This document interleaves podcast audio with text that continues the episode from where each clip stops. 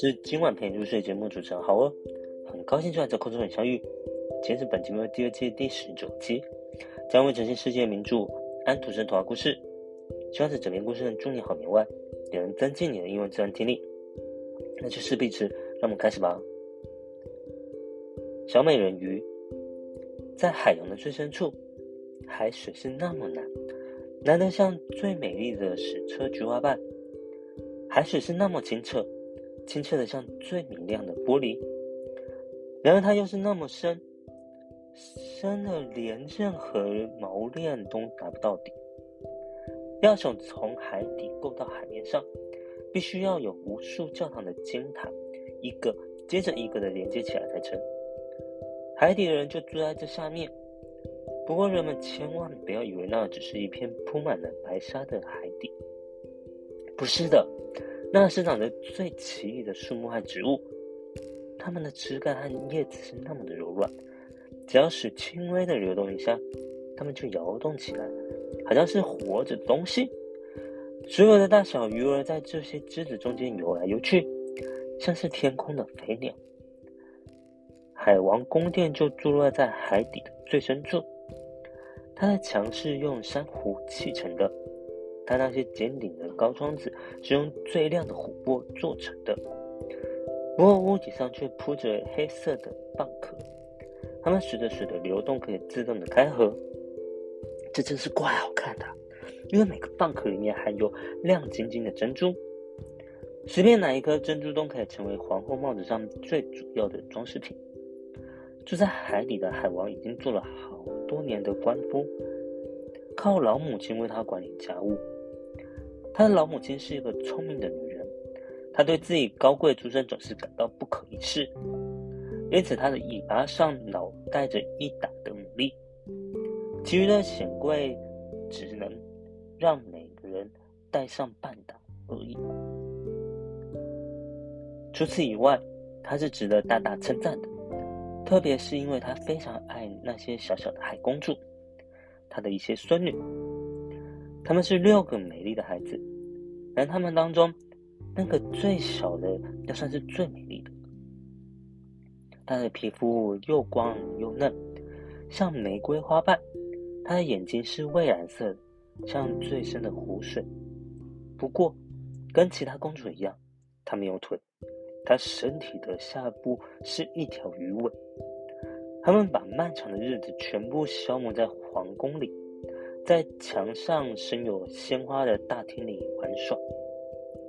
那些琥珀亮的大窗子是开着的，鱼儿向着他们游来，正如我们打开窗子的时候，燕子会飞进来一样。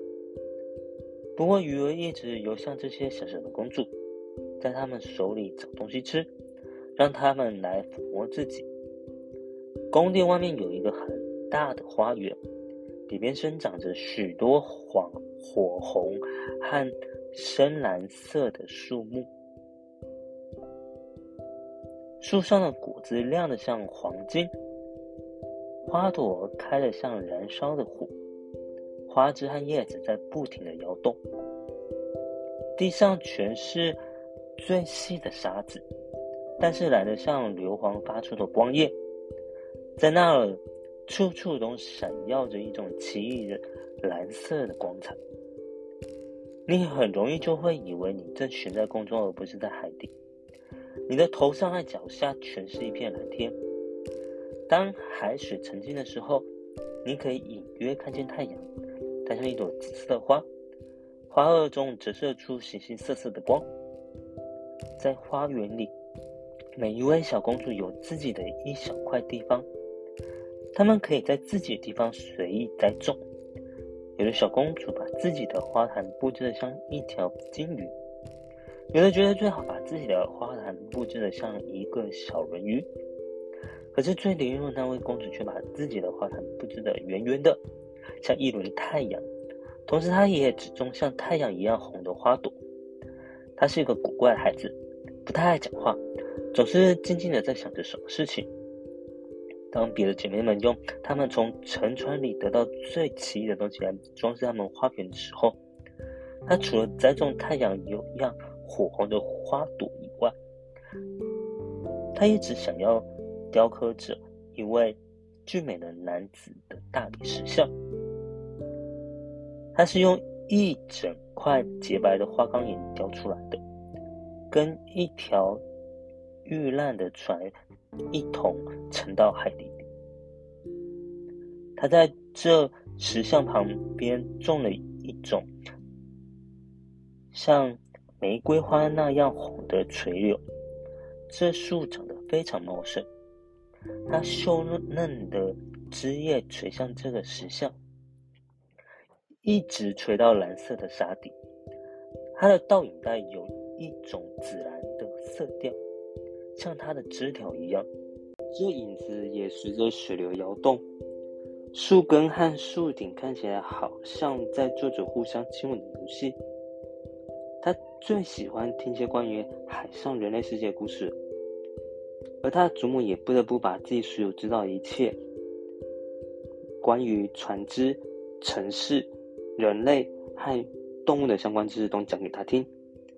最让他感到新奇的是，地上花儿竟然能散发出香气来，而海底里的花儿却不能。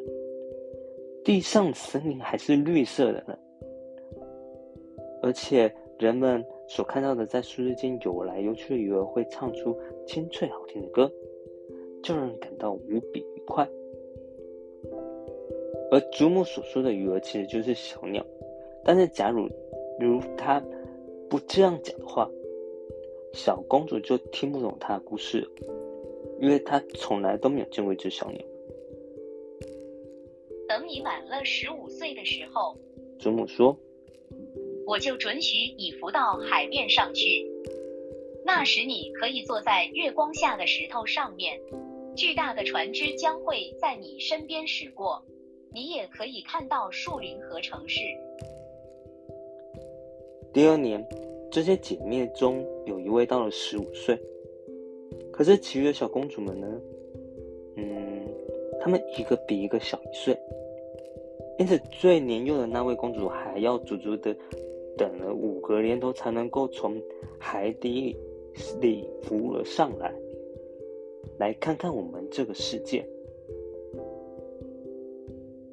如果每一位公主都答应下一位要过生日的妹妹，把她第一天所看到的的和她所发现的东西都讲给大家听，因为他们的祖母所讲的确实不太够，他们想了解的东西实在是太多了，但他们谁也没有像年幼那位妹妹渴望的那么厉害，而她恰恰也要等待的是最久的。再说，她又是那么的沉默和感性。不知有多少夜晚，她站在窗子旁边，透过深蓝色的海水朝上面凝望，凝望着鱼儿挥动着它们的尾巴和双翅。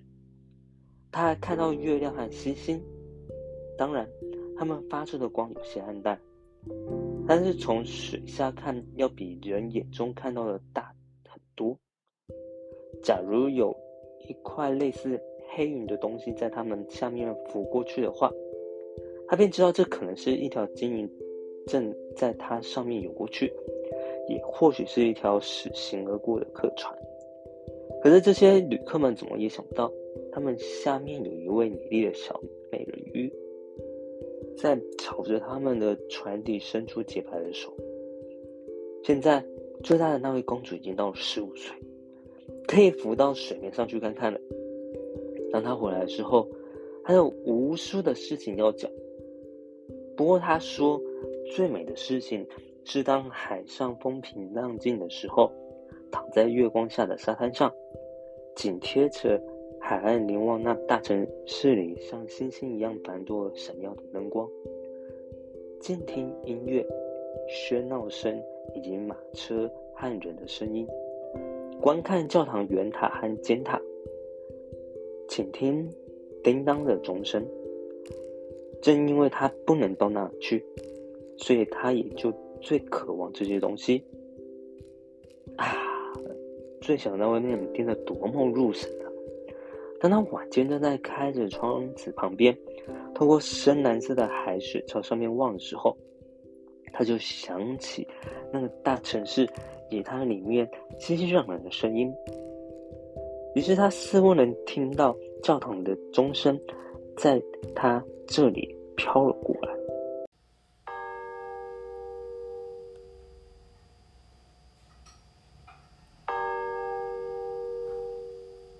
第二年，第二个姐姐得到许可，可以浮出水面，随便游向什么地方。他跳出水面的时候，太阳刚刚落下，他觉得这景象真是美极了。他说：“这时，整个天空看起来像一块黄金，而云块呢？嗯，他真没有办法把它们的美形容出来。他们在他头上掠过，一会红，一会紫。不过，比天上还有一片又白又长的面纱，它们飞得比……”云朵还要来得快，那是一群掠过水面的野天鹅，它们正朝着夕阳飞去。它也向太阳游去，可是太阳落了，只留下一片玫瑰色的晚霞，慢慢的在海面和云块之间消失了。又过了一年，第三个姐姐浮上去了，她是他们中间最大胆的一位。因此，他游向一条汇入海洋的大河里去。他看到一些美丽的青山，上面种满了一行又一行的葡萄。透过郁茂的树林，可以隐约看见宫殿和田庄。他听到各种鸟儿悦耳的歌声，阳光温暖的沐浴着一切。他有时不得不沉入水里，才能使得他灼热的面孔得到一点清凉。在一个小河湾里，他碰到一群人间的小孩子，他们光着身子在水里游来游去。他倒很想跟他们玩一会儿，可是他们吓了一跳，逃走了。但接着有一个小小的黑色动物走了过来，这是一条小狗啊！他从来没有见过小狗。他疯狂的向他狂吠，吓得他赶紧逃回了海里。可是他永远忘不了那壮丽的森林，那绿色的山，那些能够在水里游泳的可爱小宝宝。虽然他们没有像鱼那样的尾巴，而第四个姐姐可不是那么的大胆，她停留在荒凉的大海上面。她说。最美丽的事就是停在海上了，因为你可以从这儿向四周眺望，海上的天空像一个巨大的玻璃旋钟，远远看去，船只看起来像一只只海鸥。他看到过快乐的海豚翻着筋斗，庞大的鲸鱼从鼻孔里喷出水来。好像无数的喷泉在围绕着他们一样。现在临到那第五个姐姐了，她的生日恰恰是在冬天，所以她能看到其他姐姐们在第一次捕捉海面时所没有看到过的东西。还染上了一片绿色，巨大的冰山在四周移动。他说，每一座冰山看起来像一颗珍珠，然而比人类所建造的教堂塔要大得多。它们以种种奇奇怪怪的形状出现，它们像钻石似的折射出奇光异彩。那是他坐在一座最大的冰山上，让海风吹着他细长的头发。所有的船只只能绕过他坐着那块地方，惊慌的远远避开。不过在黄昏的时候，天上忽然布起一片乌云，雷电闪起来。雷响起来，黑色的巨浪掀起整片的冰块，使他们在血红的雷电中闪着光。所有的船只都收下了船，海上萦绕着金黄和恐怖的气氛，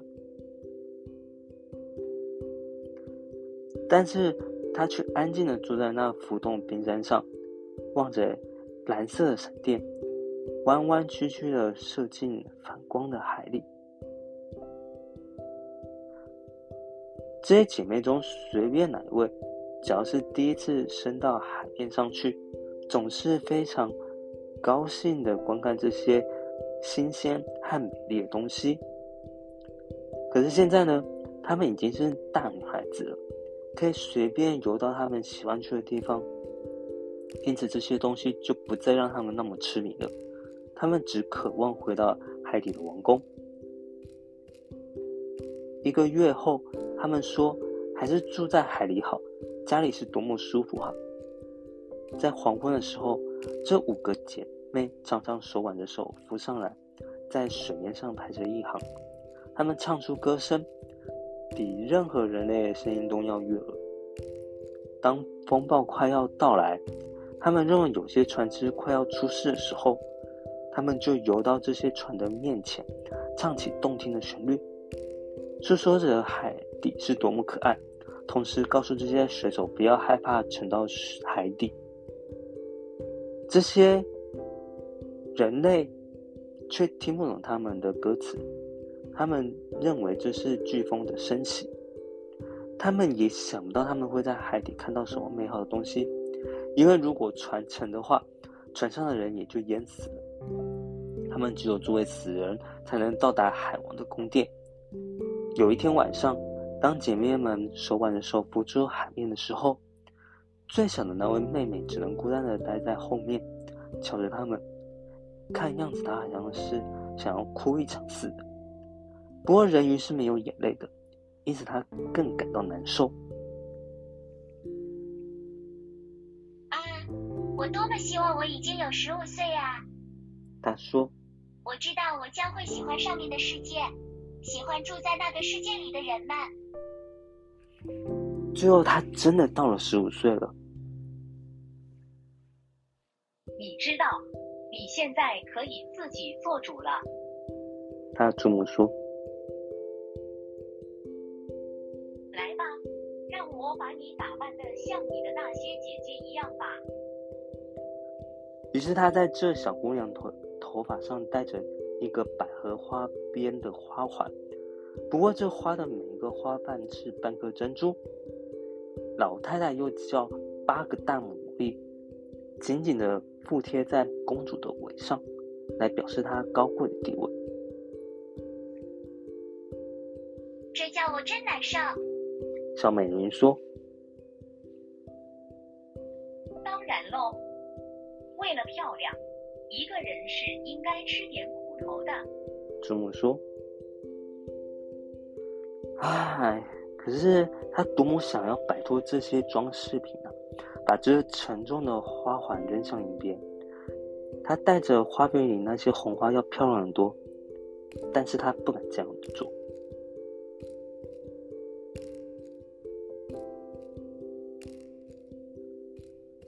然后。”他就像一个水泡似的，轻盈的冒出了水面上。当他把头浮出海面的时候，太阳已经下落了，可是所有的云块仍然散发着瑰丽的光。同时，在淡红的天上，太白星已经在美丽的光亮的眨着眼睛，空气是温和而新鲜的。海面平如明镜，这停着一艘有三根桅杆的大船，船上只挂了一张帆，因为没有一丝的风吹动。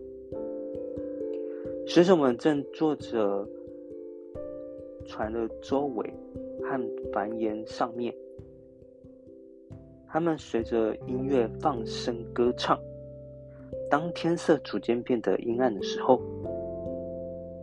各种各样的灯笼就一起亮起来，它们看起来就好像飘在空中世界各国的旗帜。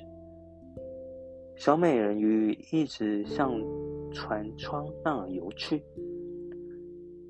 每当海浪把它托起来的时候，它可以透过像镜子一样的玻璃窗，望见里面站着许多服装华丽的男子。但他们之中最美的一位是眼睛乌黑的王子。无疑的，他的年纪还不到十六岁。今天是他的生日，正因为这个缘故，今天才这么的热闹。水手们在甲板上载歌载舞。当王子走出来的时候，有一百多发礼炮一起向天空射去，天空被照得如同白昼一样。因此，小美人鱼惊恐的沉到水底。但不一会儿，她又把头伸出来，这时她觉得好像满天星都在向她落下。她从来没有看到过这样的焰火。像许多巨大的太阳在周围发出嘘嘘的响声。那幽耀夺目的大鱼正在向蓝色空中飞耀，这一切都映到清澈而又平静的海上。这只船全身被照得那么的亮，每一根细小的绳子都可以看得出来。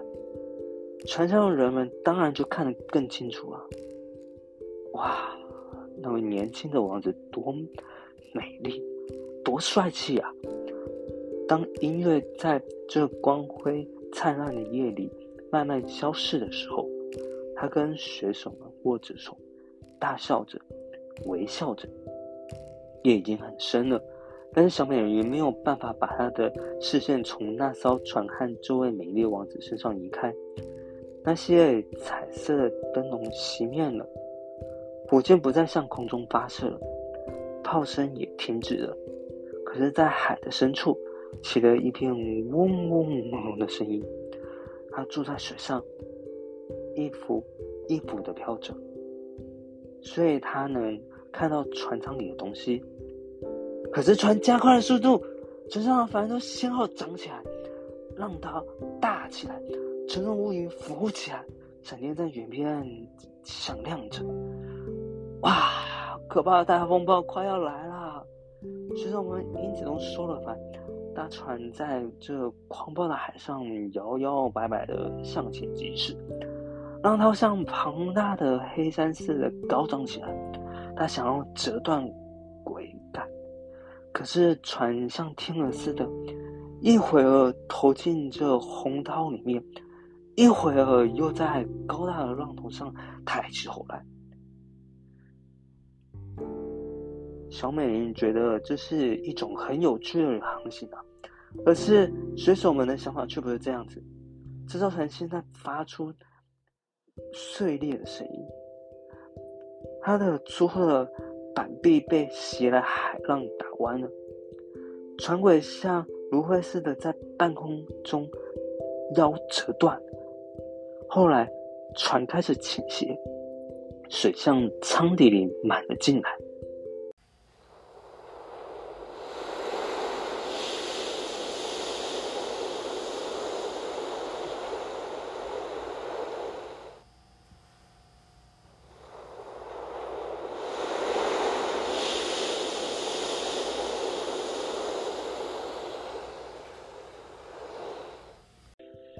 这时，小美人鱼才知道他们遭遇到了危险，她也得当心的漂流在水上的船梁和船的残骸。海，天空马上变得漆黑，她什么也看不见。不过，当闪电又响亮起来的时候，天空刹那间被点亮。让他可以看到，并看清楚船上每一个人。现在每个人正在静静的为自己寻找生路。他的双眼一直搜寻着那位王子。当这艘船裂开，向海的深处下沉的时候，他看到了他。他感到是十分高兴，因为他现在要落到他这来了。可是他又记得人类是不能生活在水里的，除非他沉死了。是不能进入他父亲的宫殿的，不成，绝不能让他死去。所以他在那些飘着的船梁和木之间游过去，一点也没有想到他们可能会把他砸死。他深深的沉入水里，接着他又在浪浪中高高的浮起来。最后，他终于到达了那王子的身边，在这狂暴的海里，他已经失去了全部力气，他手背和腿开始支撑不住了，美丽的眼睛也已经闭起来了。要不是小美人鱼及时赶来，他一定会淹死。他把他的头拖出水面。让海涛载着他，跟他一起随便飘到任何地方去。而天明的时候，风暴已经过去了，那条船连一块碎片也没有。鲜红的太阳升起来，在水上光耀照着，他似乎在这位王子的脸上注入了生命。不过他的眼睛仍然是闭着。小美人鱼亲吻了一下他清秀的高额，把他湿透的长发理向脑后。他觉得他的样子很像他在海底小花园里那尊大理石像。他又重新吻了他一下，希望他能苏醒过来。现在他前面展开了一片广阔的陆地，还一群蔚蓝色的高山，山顶上闪耀着白水。看起来就像是睡着的天鹅。沿着海岸是一片美丽的绿色树林，树林前面有一个教堂或是修道院，他不知道究竟叫做什么，反正总是一个建筑物罢了。它的花园长着一些柠檬和橘子树，门前立着很高的钟乳，海在这形成一个小湾。累积了许多细沙的石崖间，就是这片深邃的海湾。他拖着这位美丽王子向那游去。他把它放到沙上，轻柔的声音让他可以伴随着他，而他也温柔的将。他的头高高的放在温暖的太阳光里，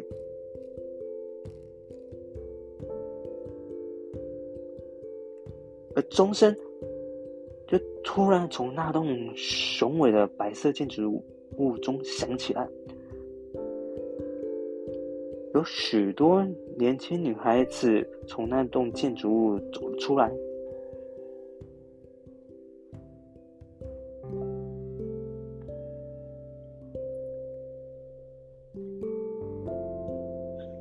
他们穿过了花园，并且往他们自己要走的目的地里去了。而小美人鱼远远的向海里游去，游到冒在海面上的几块大石头的后面，还用许多海水泡沫盖住了他的头发和胸部，好使谁也看不见他小小的面孔。他在这里凝望着。看有谁会来到这可怜的王子身边。不一会儿，一个年轻的女子走过来了，她似乎非常吃惊。不久，她找了许多人。小美人鱼看到王子渐渐苏醒过来，并且向周围的人微笑，可是她从未对自己做出微笑的表情，因为事实上是她。一点都不知道，小美人鱼才是救了他的性命的那一位救命恩人。他感到非常难过。当王子被抬进那栋高大的棚子里时，他也悲伤的跳进海里，回到他父亲的宫殿里去了。他一直都是一位多愁善感的孩子。现在他变得更加的多愁善感了。他的姐姐们都问他，他第一次升到海面上去，究竟看到了什么东西？但是他什么也说不出来。有好多晚上和早晨，他浮出水面，向他曾经放下王子的那块地方游去。他看到那花园里的果子熟了，又被摘下。他看到高山上的水一天天的融化。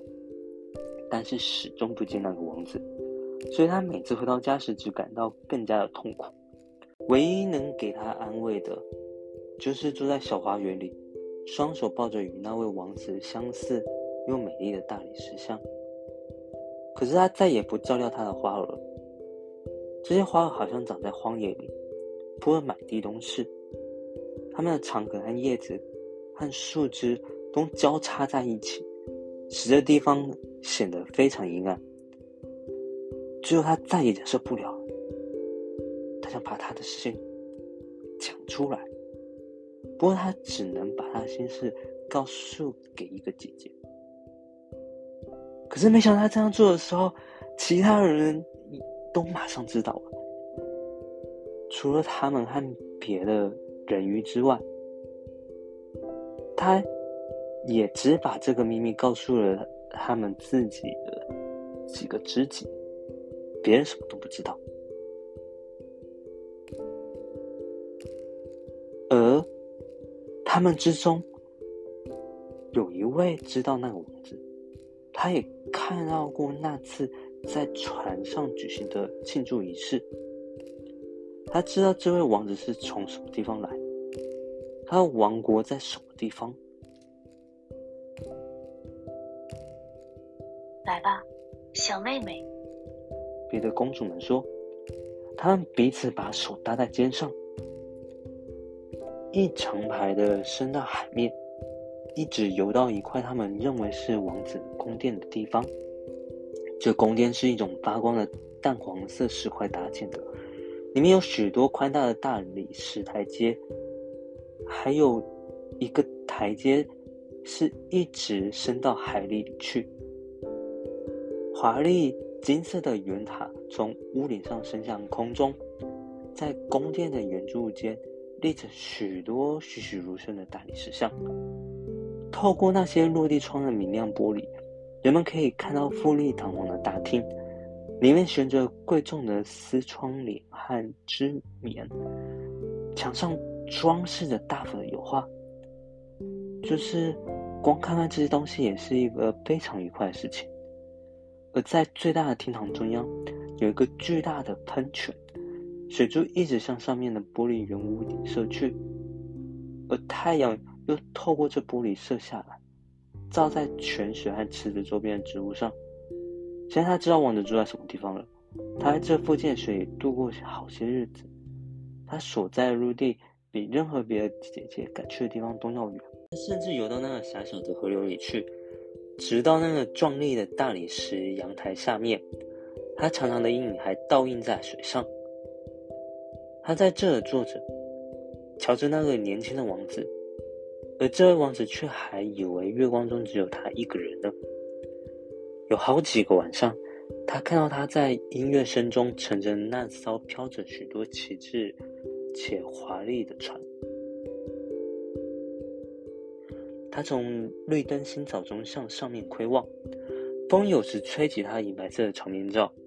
人们看到时，他们总以为这是一只天鹅正在展开它的翅膀。有好几个夜里，当渔夫们打着火把出海捕鱼的时候，他听到他们不停的称赞这位王子。他高兴的想是他把王子从惊涛骇浪中救了出来。他永远忘不了王子的头是怎样紧紧的躺在他的怀里，他又是怎样热情的吻着他。可是这件事，王子一点也不知道，他连做梦也不会想到他。他渐渐的爱上了人类。开始盼望能够生活在他们中间。他觉得人类世界比他的天地大得多。的确，他们能够乘船在海上行驶，能够爬上高耸入云的大山。那连带着森林和田野的土地，放眼望去都看不见边际。他想要知道的东西实在是太多了，可是他的姐姐们都不能回答他所有的问题。因此，他只有问他的祖母，而祖母对于上层世界，这是他给海上国家所起的名字，的确知道的相当的清楚。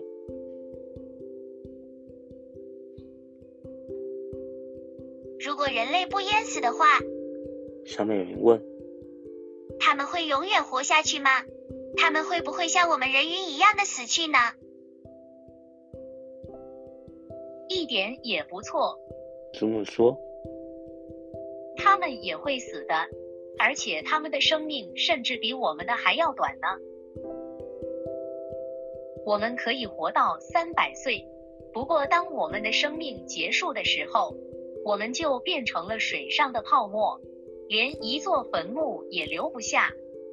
我们没有永恒的灵魂，唯有我们的消是永恒的。”像那绿色的海草一样，只要一割断了，就再也绿不起来了。但人类有灵魂，它永远的存在着，即使身体化为尘土，灵魂也永不会枯朽。它升向晴朗的天空，直到成为闪耀着的星星。正如我们升到水面，看到人间的世界一样，它们升向那些神秘的。华丽的，我们永远不会看见的地方。为什么我们没有不灭的灵魂呢？小美人鱼悲伤的问着。只要我能够变成人，可以进入天上的世界，哪怕在那儿只活一天，我都愿意放弃我几百岁的生命。你绝不能起这种念头。这么说。比起上面的人类来，我们在这儿的生活要幸福和美好的多。那么我就只有死去，变成在水上漂浮的泡沫了。我将再也听不见浪涛的奏鸣，看不见美丽的花朵和鲜红的太阳了吗？难道我没有办法得到一个永恒的灵魂吗？没有，祖母说。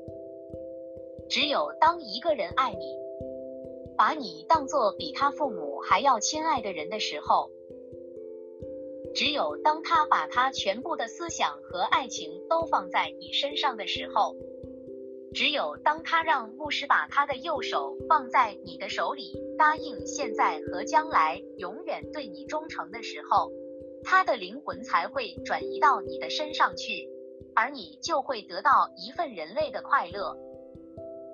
他就会分给你一个灵魂，同时他自己的灵魂又能保持不灭。但是这类的事情是从来不会有的。我们在这儿海底所认为美丽的东西，你的那条鱼尾，他们在陆地上却认为非常难看。他们不知道什么叫做美丑，在他们那儿，一个人想要显得漂亮。必须生有两根呆笨的支柱，他们把这叫做腿。然后，小美人鱼叹了口气，悲痛的看着她的鱼尾巴。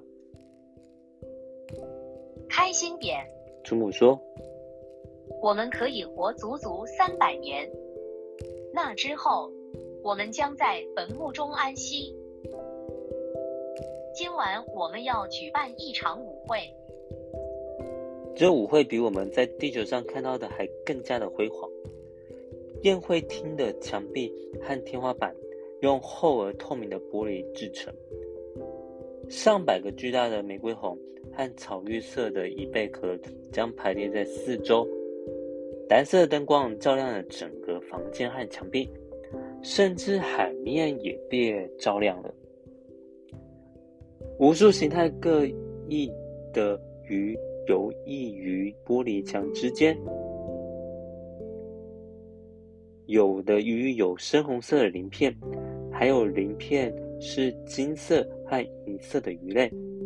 大厅中间有流淌不尽的水流，美人鱼和其他人鱼在那上面伴着自己优美的歌声飘飘起舞。那是世界上最美的旋律，小美人鱼的歌声比他们任何人都甜。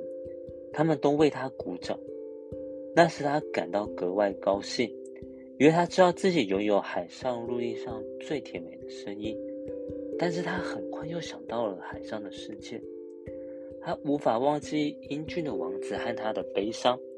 他希望像他一样拥有不朽的灵魂，因此他从充满欢笑的王宫里偷偷游了出去，独自悲伤的坐在他的小花园里。突然间，他听到水面上传来号角的声音，心想：现在他要出去航行了。我比爱自己的父母都要爱他，他在我脑海中挥之不去。我愿意用永恒的生命换取幸福。我愿意付出一切，让他爱上我，并获得不朽的灵魂。姐妹们这时还在在父亲的宫殿里跳舞。我要去可怕的海巫婆那，她也许可以帮帮我。于是，小美人鱼离开了花园，朝着女巫居住的咆哮漩涡中游去。她以前从来都没有去过那里。那里没有花，没有海藻，只有一直延伸到漩涡深处的灰色沙子。漩涡就像急速运转的水车，疯狂的旋转着，把进入的所有东西都拖到海洋深处。他必须穿过这些危险的漩涡，才能到达女巫的领土，并且在那之后，还要通过很长一段冒着热气和泡泡的沼泽地。女巫称其为“泥泞沼泽”。她的房子坐落在一片怪异的森林中，所有的树木和灌木丛都是珊瑚虫，一半是动物，一半是植物。它们看起来像是从沙滩上长出的白头蛇，树枝是细长的纤细手臂，触角像蠕动的蠕虫，从根部到最外端的每个关节都在不停的运动。它们紧紧的缠绕着自己的枝干。站在外面的小美人鱼非常害怕，恐惧令她心跳加速，几乎差点转身离开。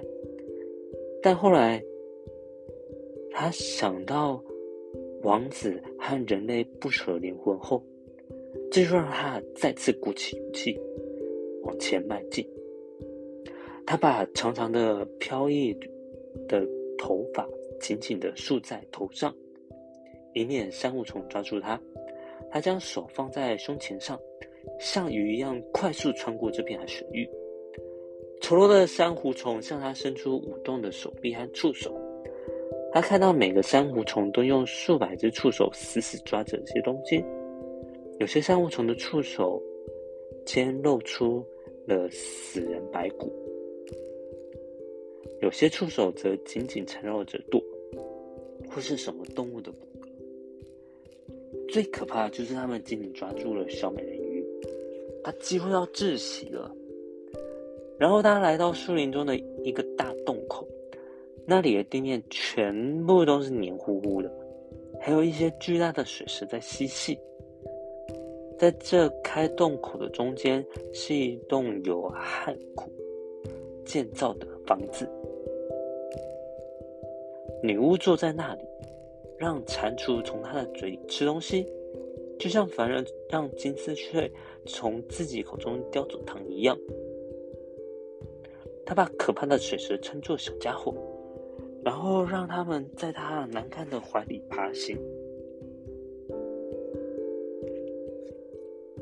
我很清楚你为什么来，女巫说：“你真是愚蠢啊！一切都会一样，这会让你陷入不懈的，我的公主。”不要鱼尾巴，就像人类一样架在两个桩子上行走，让年轻的王子会爱上你，你就能得到不朽的灵魂。说完，他发出了巨大而可怕的笑声，以至于蟾蜍和蛇。纷纷掉在地上，并在地上蠕动起来。哈 哈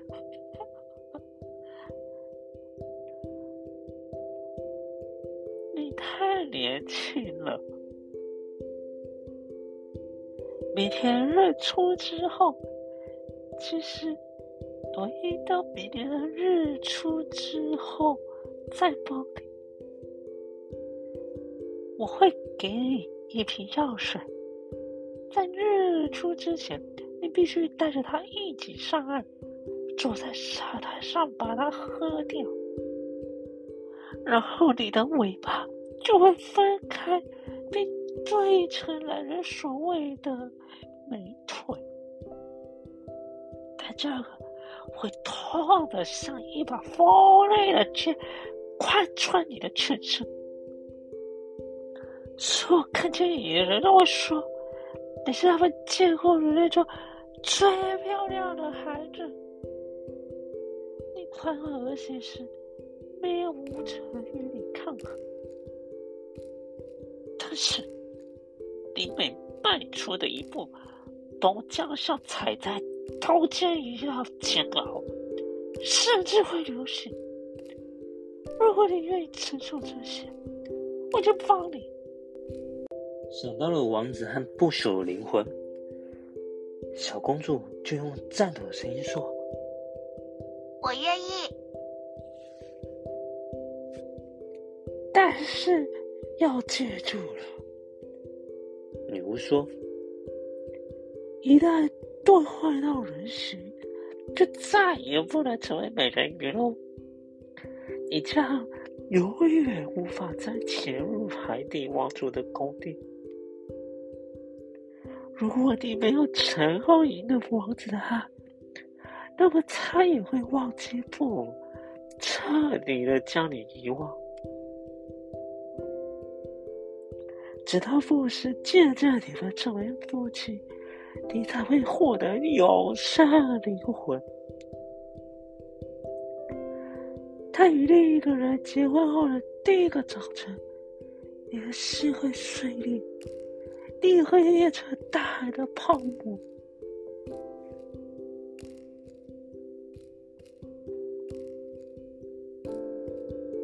我还是要这样做。小美人鱼虽然吓得脸色苍白，但她的声音透露出她的决心。但是你也要付出代价，这不是我犯来的事哦。说：“你拥有海洋中最美丽的声音，我说你会以此取悦他，但是你要用你的声音来交换。我将拥有你所拥有的一切，以换取我宝贵钥匙。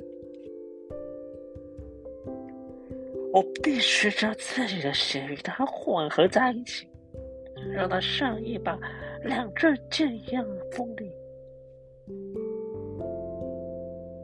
但是，如果你拿去了我的声音，我还剩下什么？你娇艳身材、轻快的步伐和你仿佛会说话的眼睛啊！有了这些，你肯定可以使人心动。可是，你不管了吗？那就伸出你的小舌头，我会割掉它作为代价。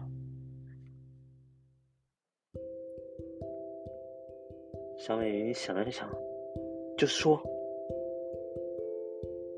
做吧。”随后，女巫架上了一个好。大一个锅子开始酿造魔药，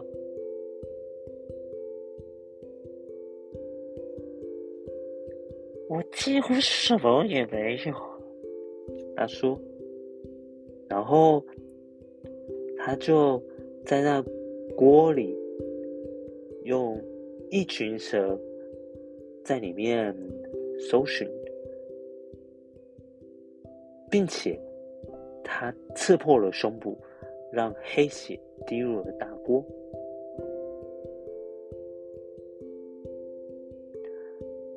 突然间，那怪异的蒸汽形状足以吓到任何人。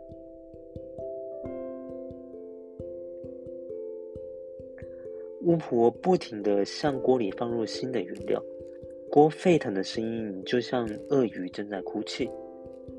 药水终于准备好了，它看起来就像最清澈的水。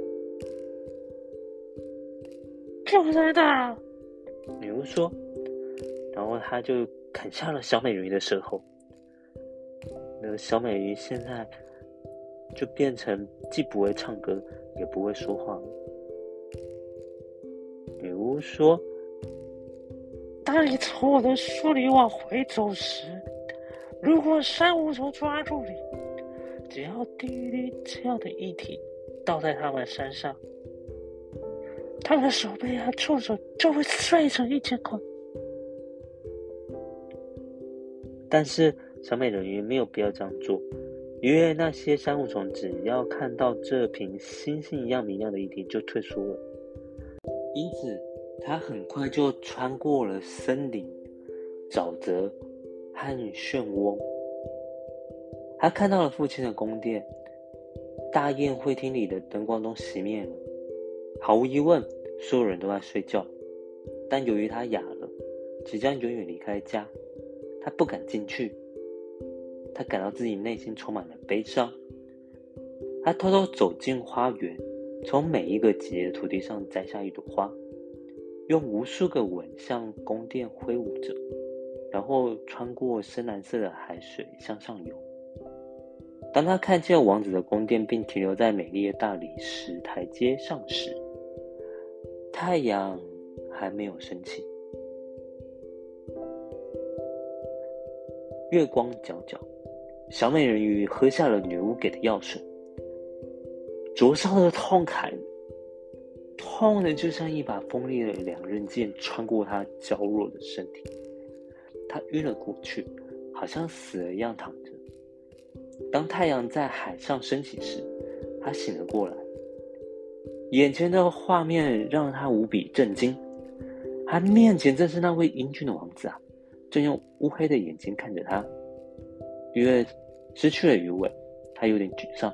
但他有任何少女所羡慕的白嫩修长的腿，他赤身裸体，因此用浓密的长发把自己包裹了起来。王子问他是谁，又是怎么来的呢？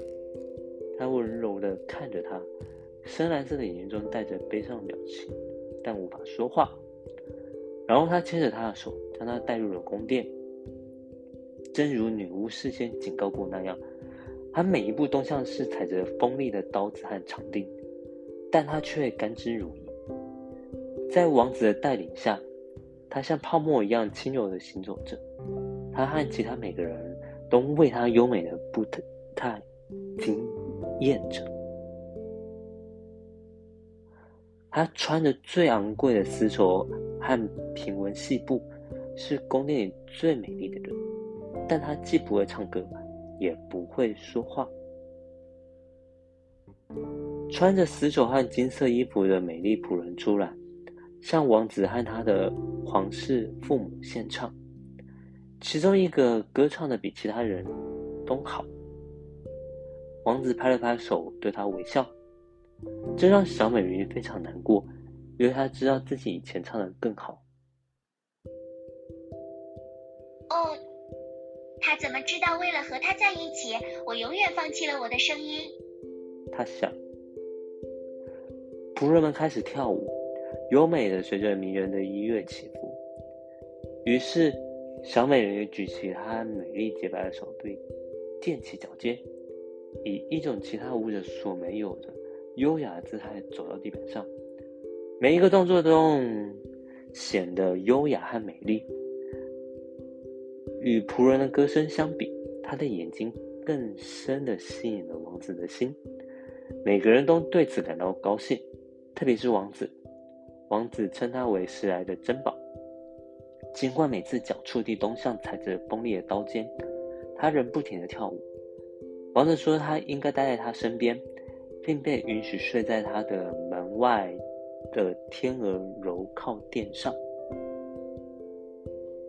他给他做了一件男士礼服，以便他和他一起骑车穿过芬芳扑鼻的树林。绿色的树枝在他的肩膀上擦过，小鸟在新鲜的树叶间歌唱。他和王子一起爬上了最高的山峰，尽管其他人看到他娇弱的双脚流血不止，但他只是笑着跟他走，直到他们看到乌云像一群鸟一样在他们下面航行。飘向遥远的土地。他常常在王子的宫殿中的人都入睡时，走到大理石台阶上。这稍稍冷却了他灼热的脚，站在冰冷的海水中，令他想起那些留在回忆深处的东西。一天晚上，他的姐妹们手挽着手来到了这，他们在水里悲伤的唱歌。当他向他们招手时，他们认出了他。姐妹们告诉他，他是如何使所有人感到悲伤的。之后，他们每天晚上都去看望他。有一个晚上，很远的地方，多年没有浮出水面的祖母，还有戴着皇冠的人鱼王，他们向他伸出了双手，但没有像他的姐妹们那样冒险靠近陆地。王子对他越来越宠爱了。他爱着她，就像爱一个可爱的女孩子，但从来没有想过要让她成为女王。然而，除非她成为他的妻子，否则他将永远无法拥有永恒的灵魂，并在他的婚礼的早晨化为泡沫。我比其他任何人都更加珍贵吗？当王子将小美人鱼抱在怀里并亲吻她美丽的额头时，他的眼睛似乎在说。是的，你是我最亲爱的人，你是我见过最善良的人，你是我的挚爱。你也像我曾经见过的年轻女孩，但是我不会再见到她。当时我在一艘失事的船上，我被一个圣殿附近的海浪冲到岸上，那里有几个年轻的女孩在为圣事服务，她们中最小的在海滩上发现了我并拯救了我的生命。我见过她两次。她是我在这个世界上唯一会深爱的人，你像她一样，几乎使我渐渐遗忘她的样子。她属于圣殿，命运让我们相遇，我们永远都不会分开。哎，小美人鱼想，他不知道是我救了他的命，我把他从海上拖到圣殿旁的树林里。我坐在泡沫后面，看着是否有人来。我看到他爱那个漂亮女孩胜过爱我。美人鱼发出了痛苦的叹息，因为她无法哭泣。女孩属于圣殿，他说。之后，他就想说，他应该永远不会重返世界了，他们将再也不会相遇了。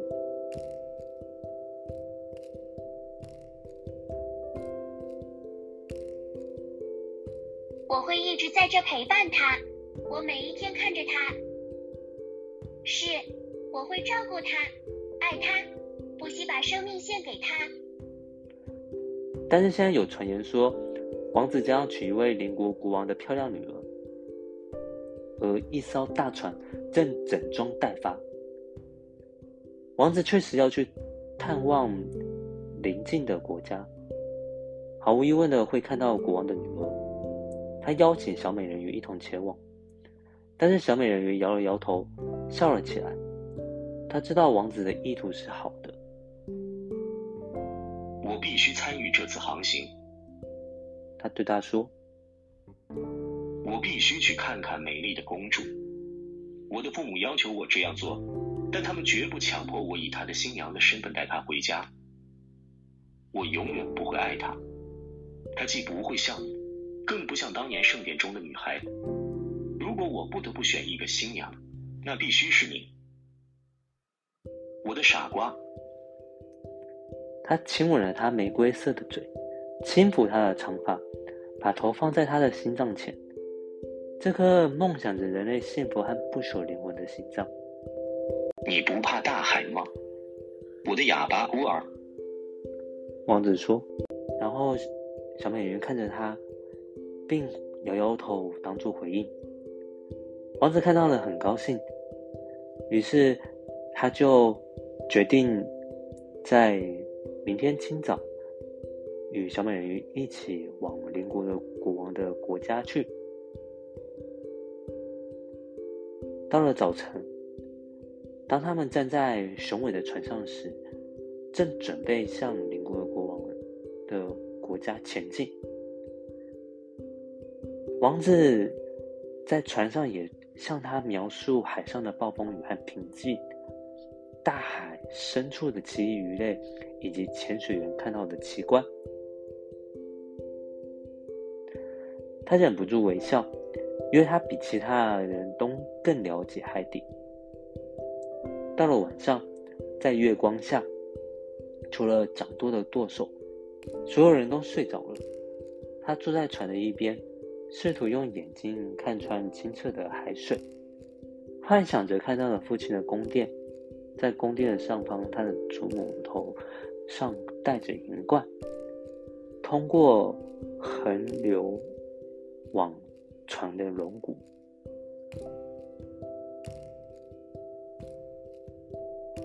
接着，她的姐妹们浮到水面之上，她们悲痛的凝视着他，挥舞着洁白的手。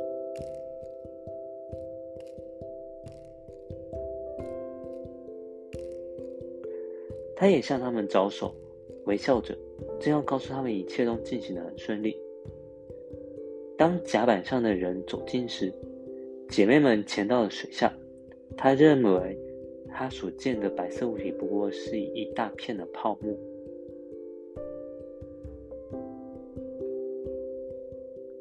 第二天早晨，这艘船进入了邻国国王宏伟城市的港口。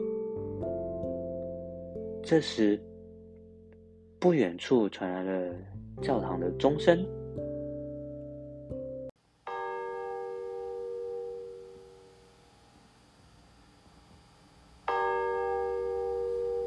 而士兵们就跟着悬挂的旗帜，每一个高耸的塔楼都响起了喇叭声，配着刺眼的刺刀游行。舞会接连不断，但公主始终没有出现。他们说，公主在皇宫里长大，正在学习所有的皇家美德。最后。他总算来了。小美人鱼渴望看到他的容颜，她不得不承认，在此之前从未见过更可爱的生物了。她的肤色非常纯净细腻，深色的睫毛下是灵动而无辜的深蓝色双眼。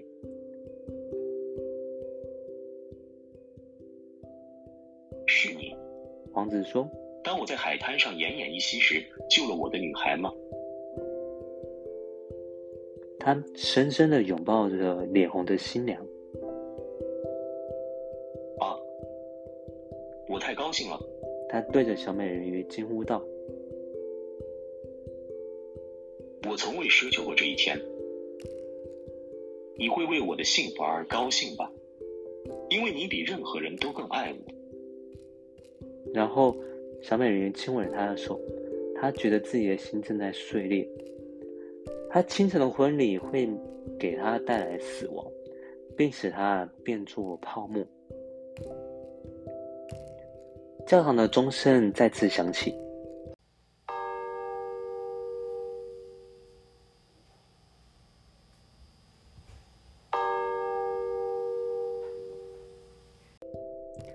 使者们穿过城镇，宣告他们的婚礼。这片土地上的每一个祭坛上，都有昂贵的银灯燃烧着香油。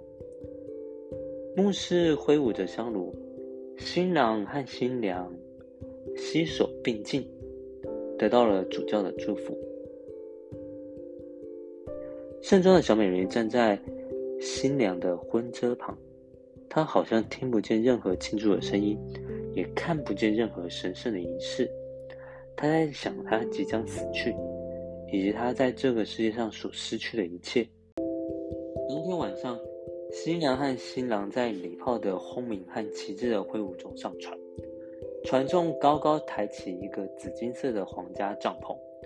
新娘在平静而凉爽的夜晚休憩，帆在风中膨胀，船在如镜的海面上轻轻掠过，几乎没有移动。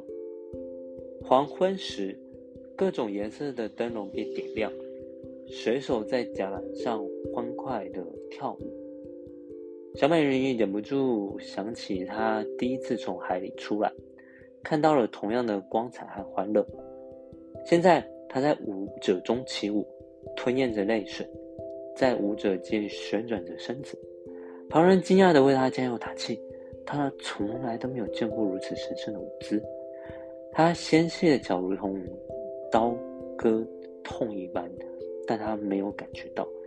比起心痛，这又算得了什么呢？他知道这是最后一晚。他将呼吸与他相同的空气。一同注射着那深邃而又蔚蓝的星空，一个空洞、绝望的无尽夜晚等待着他。他既没有灵魂，也无法拥有灵魂。船上的狂欢一直持续到深夜，他心中一直无止境的笑着跳舞。王子爱抚着他可爱的新娘，而他则玩弄着王子的秀发，他们手被纠缠在一起。一起退回到了华丽的帐篷里，所有人都变得安静了，只有舵手站在船舵上。小美人鱼将洁白的手臂搭在船舷上，向东看去，即将到来的是粉红色的黎明。他知道，第一束阳光会带给他死亡，然后。他看到他的姐妹们从水里浮起，她们和他一样苍白，她们没有了美丽的长发，因为它已经被剪掉了。我们已将其交给女巫，以获取她的帮助，以免你今晚丧命。他给了我们一把刀，就是这把刀，看它多锐利。在太阳升起之前，你必须将它插入王子的心中。当它温暖的血洒在你的脚上时，它们将汇聚在一起，并长成一条尾巴。你将再次成为美人鱼，你将能再次潜入水中，并在三百年后化为泡沫。赶快，你或他必须在日出之前死亡。我们的祖母悲痛欲绝，以至于女巫剪下她的头发时，白发也脱落了。杀死王子，然后回到我们身边。快，快！你看不到天空中的玫瑰色条纹吗？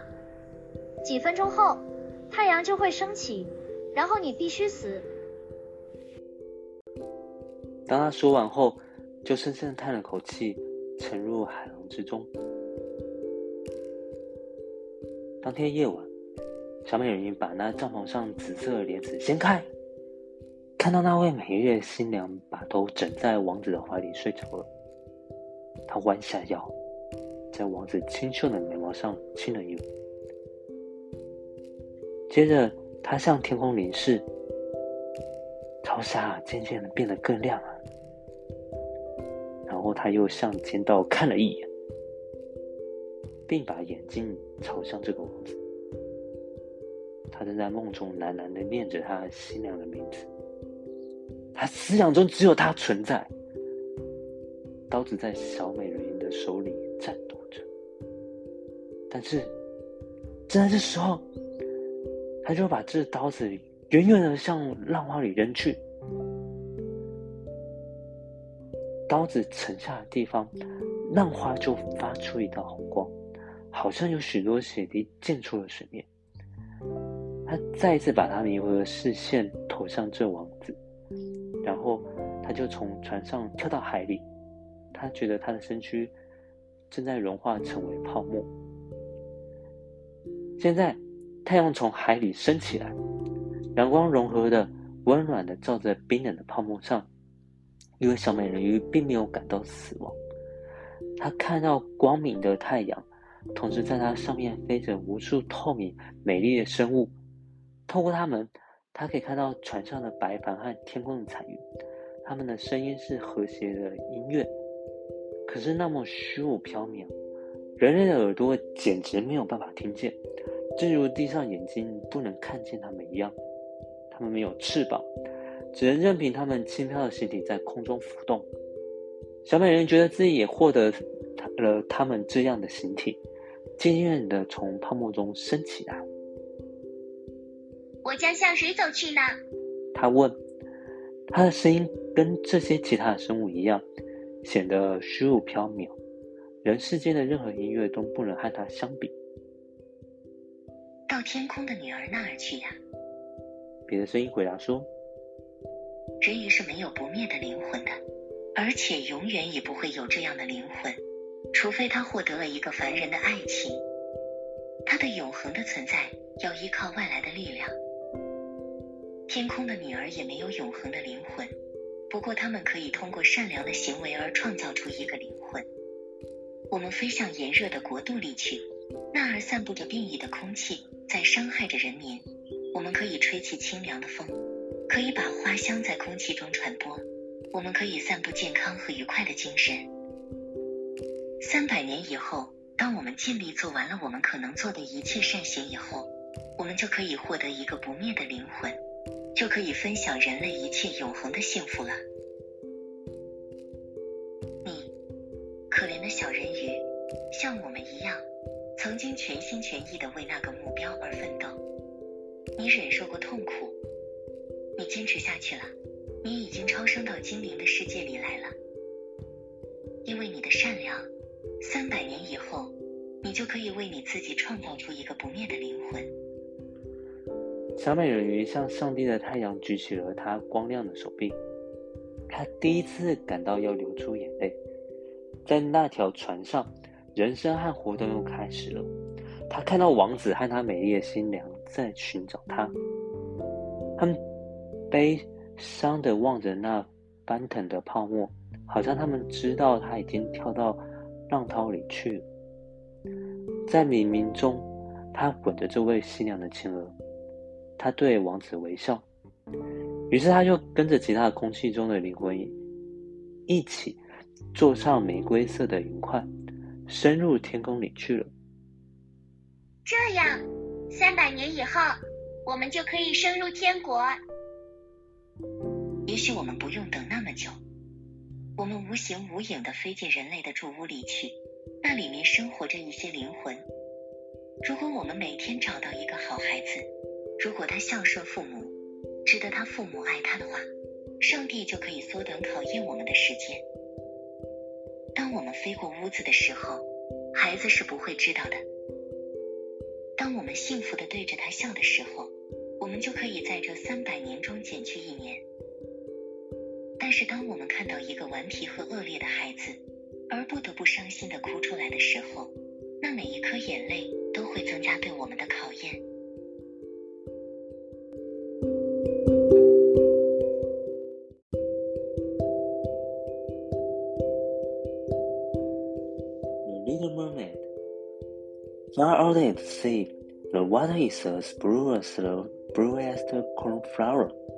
and as clear as the clearest crystal.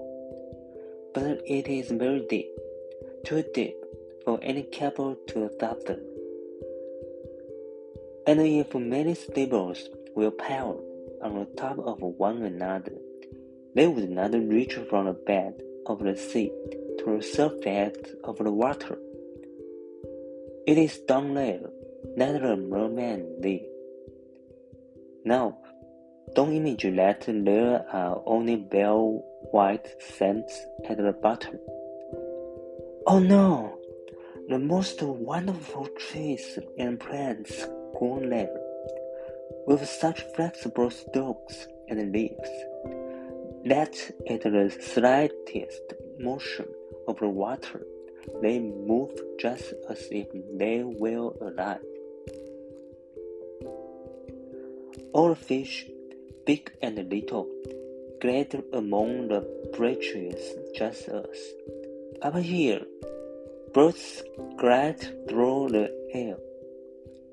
The palace of the merman king lies in the very deepest part.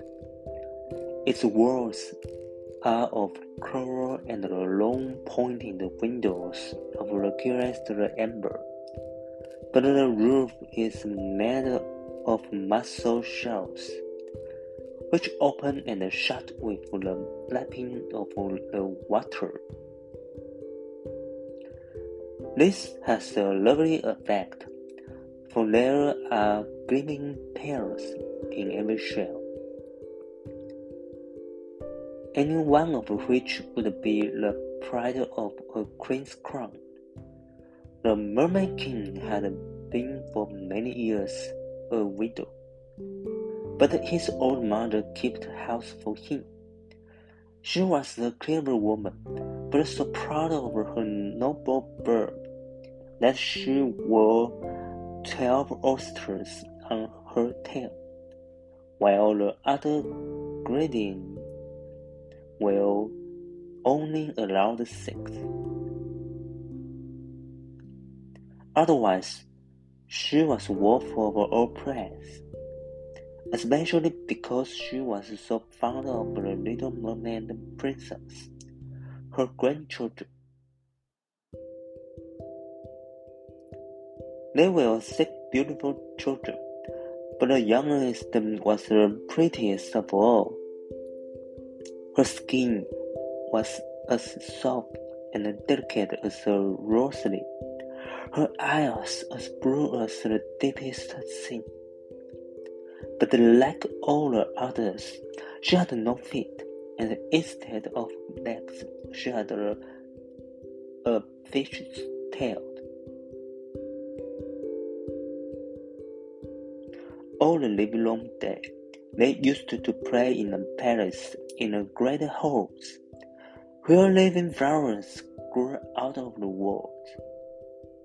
When the great amber windows were thrown open, the fish swam, just as the swallows fly into our rooms when we open the windows.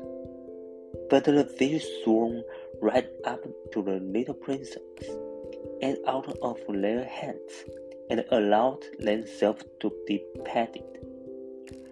Outside, the palace was a large garden with a very red and a deep blue trees, the fruit of which shone like gold, while the flowers glowed like fire on their ceaselessly waving stalks.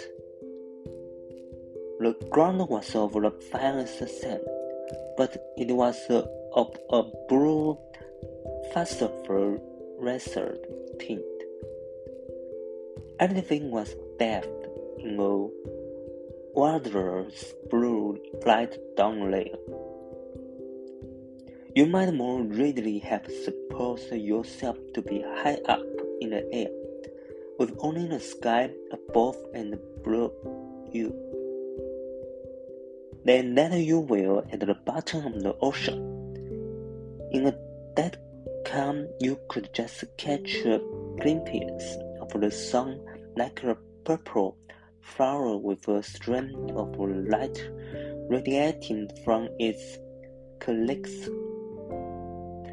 Each little princess had her own little plot of garden, where she could dig and plant just as she liked. One made her flower bed in the shape of a whorl. Another thought it nice to have hers like a little mermaid. But the youngest made hers quite round, like the sun, and she would only have flowers of a rose hue like its beans.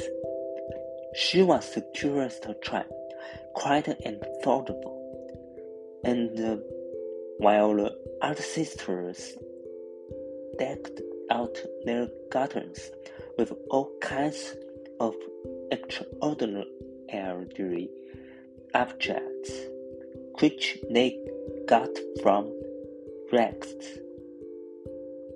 She would have nothing besides the rose flowers like the sun above, except a statue of a beautiful boy. It was hewn out of the purest white marble and had gone to the bottom from some wreck. By the statue, she planted a rose red weeping willow, which grew splendidly, and the fresh, delicate branches hung round and over it, till they almost touched the blue sand, where the shadows show violet, and where every moving like the branches. It looked as if the leaves and the roots were playfully interchanging kisses. Nothing gave her greatest pleasure than to her about the world of human beings up above. She made her old grandmother tell her all that she knew about the ships and the towns, people and the animals. But above all it seemed strangely beautiful to her that up on the earth the flowers were scented, for they will not so at the bottom of the sea. Also, that the woods will green, and that the fish which were to be seen among the branches could sing so loudly and sweetly that it was a delight to listen to them. You see, the grandmother called the little bird fish, or the mermaids would not have understood her, as they had never seen a bird. When you are 15, you will be allowed to rise up from the sea and sit on the rocks in the moonlight and look at the big ships sailing by, and you will also see woods and towns. said the grandmother. One of the sisters would be fifteen in the following year, but the others, well, they were each one year younger than the other. So that the youngest had five more years to wait before she would be allowed to come up from the bottom to see what things will lack on earth. But each one promised the others to give a full account of all that she had seen and found most wonderful on the first day. Their grandmother could never tell them enough, for there were so many things about which they wanted information. None of them was so full of longings as the youngest. The very one who had the longest time to wait, and who was so quiet and dreamy. Many a night she stood by the open windows and looked up through the dark blue water which the fish were lashing with their tails and fins. She could see the moon and the stars. It is true, their light was pale, but the land look much bigger through the water than they do to our eyes. When she saw a dark shadow glide between her and them, she knew that it was either whirl swimming above her, else a ship laden with human beings. But they never dreamed that a lovely little mermaid was standing down below.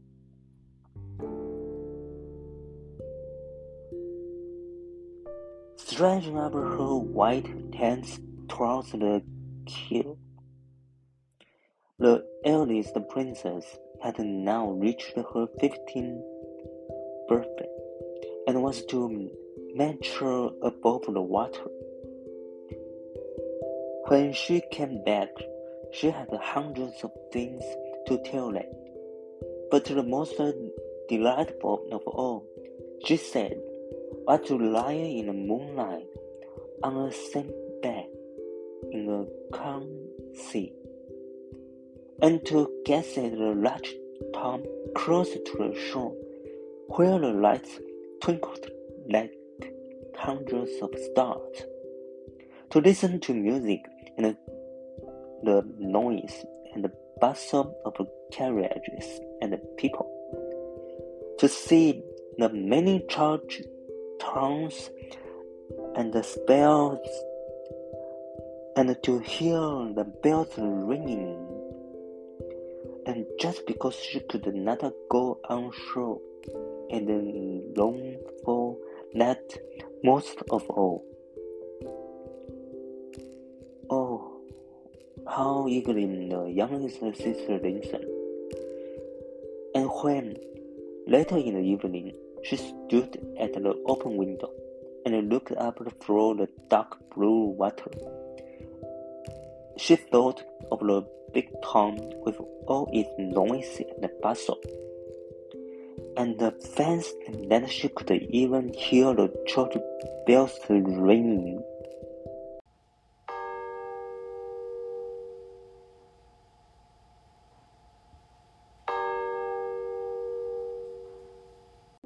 The year after, the second system was allowed to mount up through the water and swing about wherever she liked.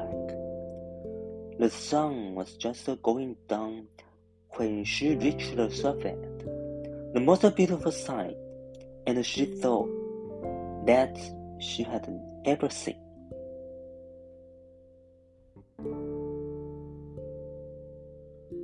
The whole sky had looked like gold, she said, and as for the clouds, well, their beauty was beyond description. They floated in red and violet splendor over her head, and far faster than they went. A flock of white swans flew like a long white veil over the water towards the setting sun. She swam towards it, but it sank, and all the rose light on clouds and water faded away.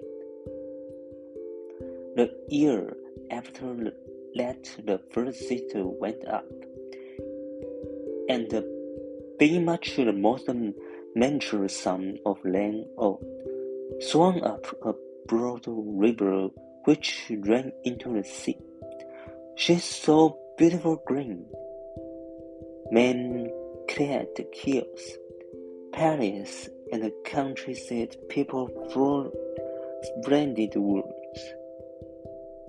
She heard the birds singing, and the sun was so hot that she was often obliged to dive to cool her burning face. In a tiny bed, she found a troop of little children running about neck and paddling in the water. She wanted to play with them, but they were frightened and ran away. Then a little black animal came up. It was a dog, but she had never seen one before. It barked so furiously at her that she was frightened and made for the open sea. She could never forget the beautiful woods, the green hills, and the lovely children who could swim in the water although they had no fish tails. The fourth sister was not so brave. She stayed in the remotest part of the ocean, and according to her account, that was the most beautiful spot. You could see for miles and miles around you, and the sky above was like a great glass dome. She had seen ships, but only far away, so that they looked like seagulls. They were grotesque dolphins turning somersault, and the gigantic whales screwing water through their nostrils like hundreds of thousands on every side. Now, the fifth sister's turned camp. Her birthday fell in the winter, so that she saw sights that the others had not seen on their first trips. The sea looked quite green, and large icebergs were floating about. Each one of the creatures looked like a pear, she said, but was much bigger than the church towers built by men. They took the most wonderful shots and sparkled like diamonds. She had seated herself on one of the largest, and all the passing ships showed of in alarm when they saw her sitting there with her long hair streaming loosely in white. In the evening, the sky became overcast with dark clouds. It thundered and lightened, and the huge icebergs, glistening in bright lightning, were lifted high into the air by the black waves. All the ships shortened sail, and there was fear and trembling on every side. But she sat quietly on her floating iceberg, watching the blue lightning flashing in zigzags down onto the shining sea. The first time any of the sisters rose above the water, she was delighted by the novelties, beauties she saw. But once grown up, and uh, at liberty to go where she liked. She became indifferent and longed for her home. In the course of the month or so, they all said that after all, their own home in the deep was best. It was so cozy. Many an evening, the five sisters, interlacing their arms, would rise above the water together. They had a lovely voice, much clearer than any mortal. And when a storm was rising, and they expected the ship to be wrecked, they would sing in the most seductive strains of the wonders of the deep, bidding a seafarer have no fear of them. But the sailors could not understand the words. They thought it was the voice of the storm. Nor could it be theirs to see the illusion of the deep. For when the ship sank, they were drowned, and only reached the merman's parents in death. When elder sisters rose up in this manner, on and on in the evening, the youngest remained behind quite alone, looking after them as if she must weep. But the mermaids have no tears, and so they suffer all the more. Oh, if I were only fifteen, she said.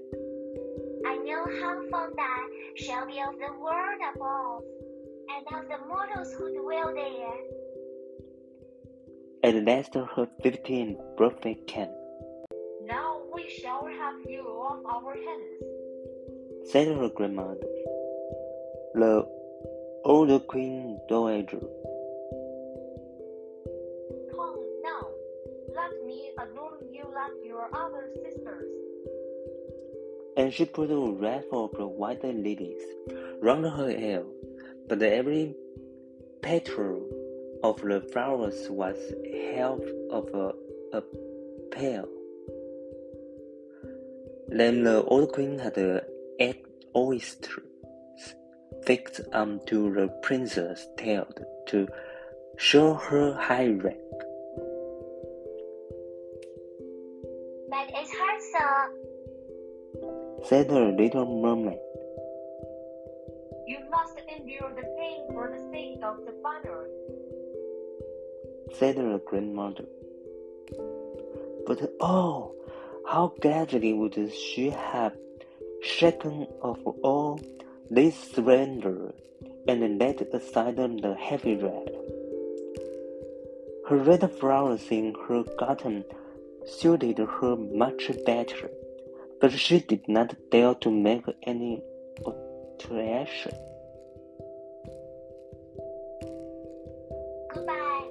She said, and mildly as lightly and the airy as a bubble through the water. The sun had just set when her head rose above the water, but the clouds were still lighted up with a rose and golden splendor, and the evening star sparkled in the soft pink sky. The air was mild and fresh, and the sea as calm as a mill pond. A big tree-masted ship lay close by with only a single sail set, for there was not a breath of wind. And the sailors were sitting about the ring on the cross trees and at the mast heads. There was music and singing on board, and as the evening closed in hundreds of gaily colored lanterns were lighted, they looked like the flags of all nations waving in the air. The little mermaid swung right up to the cabin windows, and every time she was lifted by the swirl, she could see the transparent pales crowds of gaily dressed people. The handsomest of them all was the young prince with large dark eyes. He could not be much more sixteen, and all these festivities were in honor of his birthday. The sailors danced on deck, and when the prince appeared among them, hundreds of rockets were let off, making it as light as day, and frightening the little mermaid so much that she had to dive under the water. She soon matured up again, and it was just as if all the stars of heaven were falling in showers round about her. She had never seen such magical fires. Great songs whirled around. Georgia's fire fish hung in the blue air, and all was reflected in a calm and glassy sea.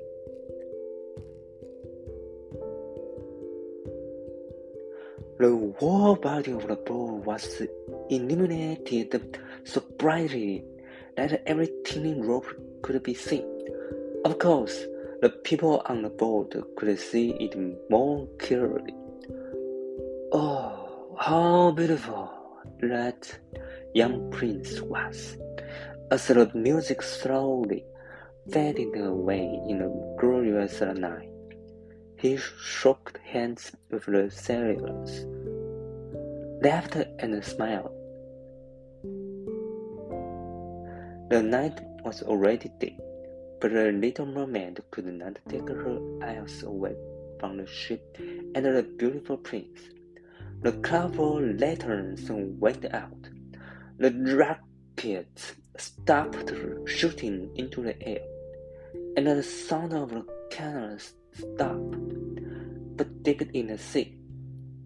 There was a buzzing and ruffling sound. She sat on the water, rising and falling, so that she could see the contents of the cabin. But the ship sped up.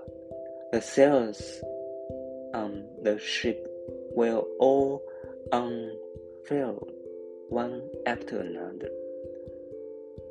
The waves grew bigger. Heavy dark clouds floated, and lightning stronger in the distance.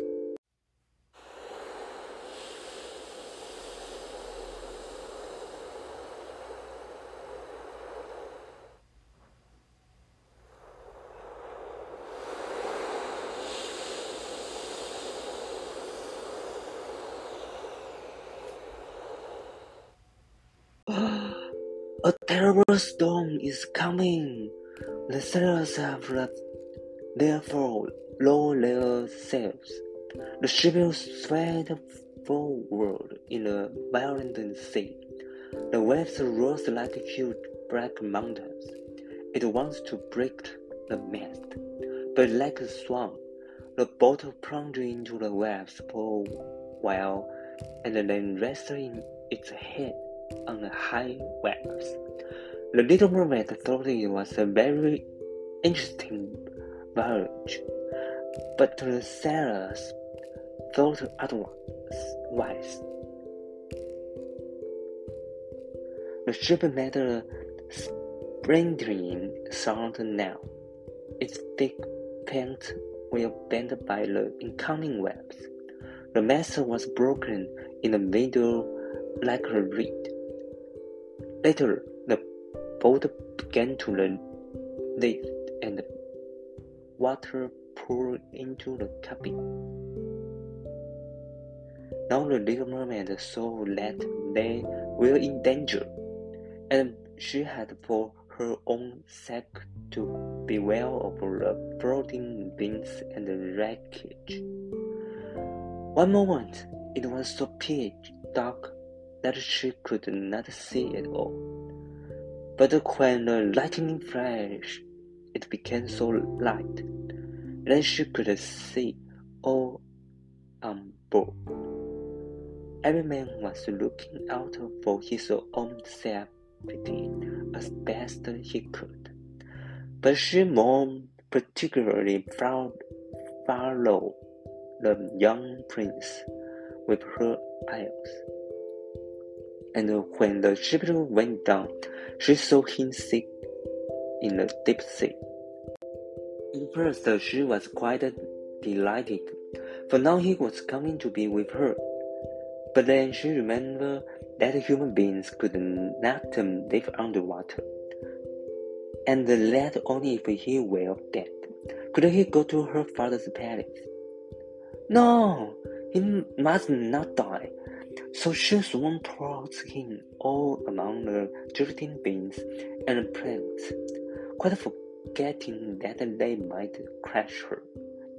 She dived deep down under the water and came up again through the waves, and at last reached the young prince just as he was becoming unable to swim any further in the stormy sea.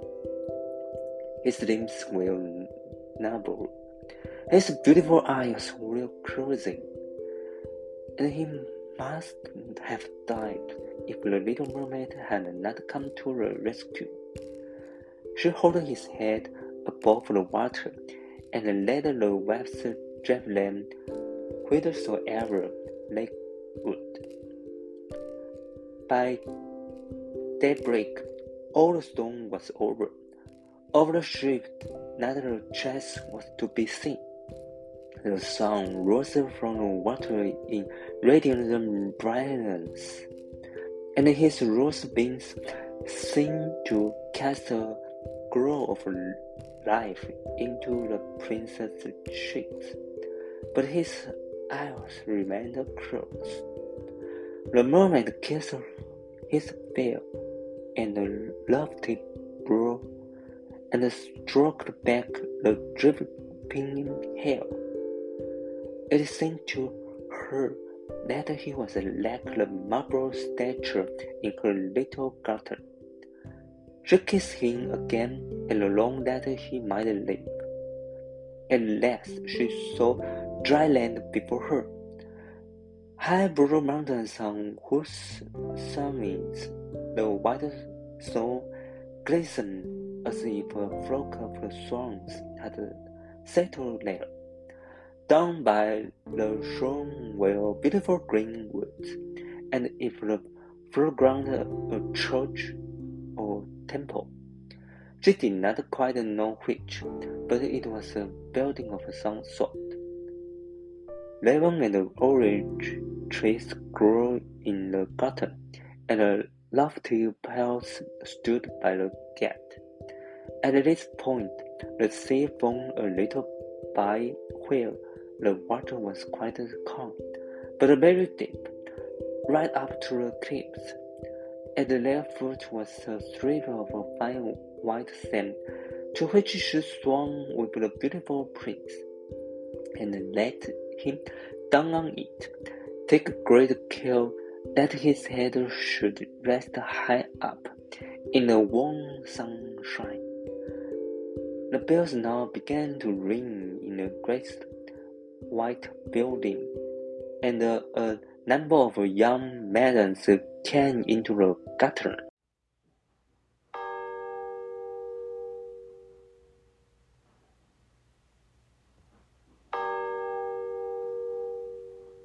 Then the little mermaid swam further over behind some high rocks and covered her head and breast with foam, so that no one should see her little face.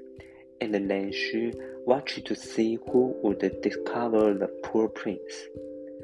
It was not long before one of the maidens came up to him. At first she seemed quite frightened, but only for a moment, and then she fetched several others. In a moment, saw that the prince was coming to life, and that he smiled at all those around him but he never smiled at her. You see, he did not know that she had accepted him. She felt so sad that when he was led away into the great building, she dived sorrowful into the water and made her way home to her father's palace. Always silent and thoughtful, she became more so now than ever. Her sisters often asked her what she had seen on her first visit to the surface, but she never would tell them anything. Many an evening and many a morning, she would rise to the place where she had left the prince. She saw the fruit in the garden ripen and then gather. She saw the snow melt on the mountain tops, but she never saw the prince, so she always went home still sadder than before. At home, her only consolation was to sit in her little garden with her arms twined round the handsome marble statue, which reminded her of the prince. It was all in gloomy shade now, as she had ceased to tend her flowers, and the garden had become a neglected wilderness of long stalks and leaves uh, entangled with the branches of the tree. At last she could not bear it any longer, so she told one of her sisters, and from her it soon spread to others, but to no one else except to one or two other mermaids only told their dearest friends. One of these knew all about the prince. She had also seen the festivities on the ship. She knew where he came from and where his kingdom was situated. Come, little sister. said the other princes, and throwing their arms round each other's shoulders, they rose from the water in a long line just in front of the prince's palace. It was built of light yellow glistening stone, with great marble staircases one of which led into the garden. Magnificent, gilded cupolas rose above the roof, and the space between the columns, which encircled the building, were filled with lifelike marble statues. Through the clear glasses of the lofty windows, you could see Georgia's halls adorned with costly silken hangings, and the pictures on the walls a sight worth seeing. In the midst of the central halls, a large fountain played, throwing its jets of spread upwards to a glass dome in the roof, through which the sunbeams light up the water and the beautiful plants which grew in the grass basin.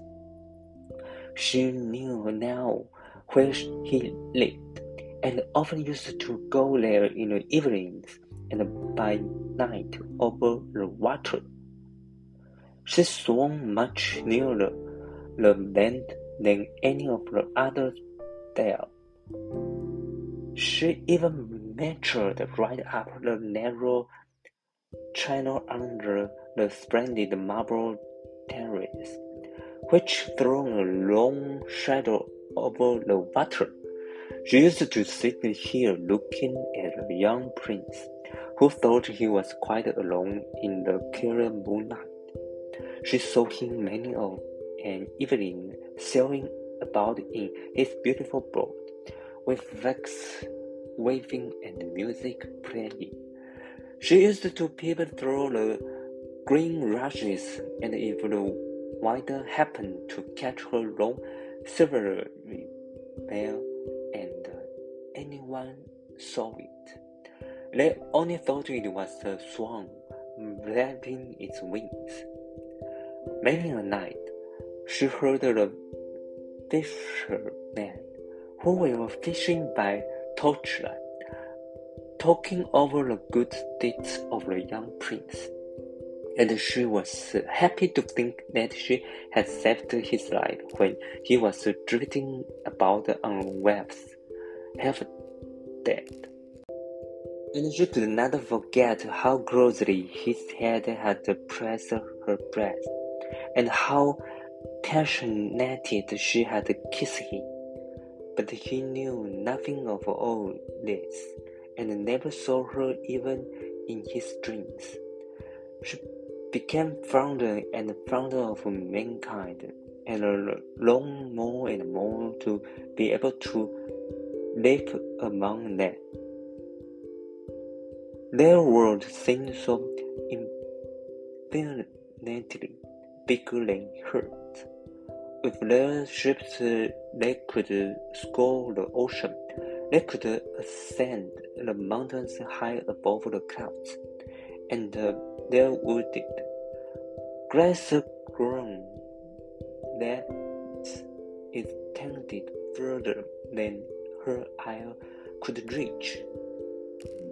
There was so much that she wanted to know, but her sisters could not give an answer to all her questions. So she asked her old grandmother, who knew the upper world well, and rightly called it the countries above the sea. If men are not drowned, asked the little mermaid. do they live forever? Do they not die as we do down here in the sea? Yes, said the old lady. they have to die too, and their lifespan is even shorter than ours.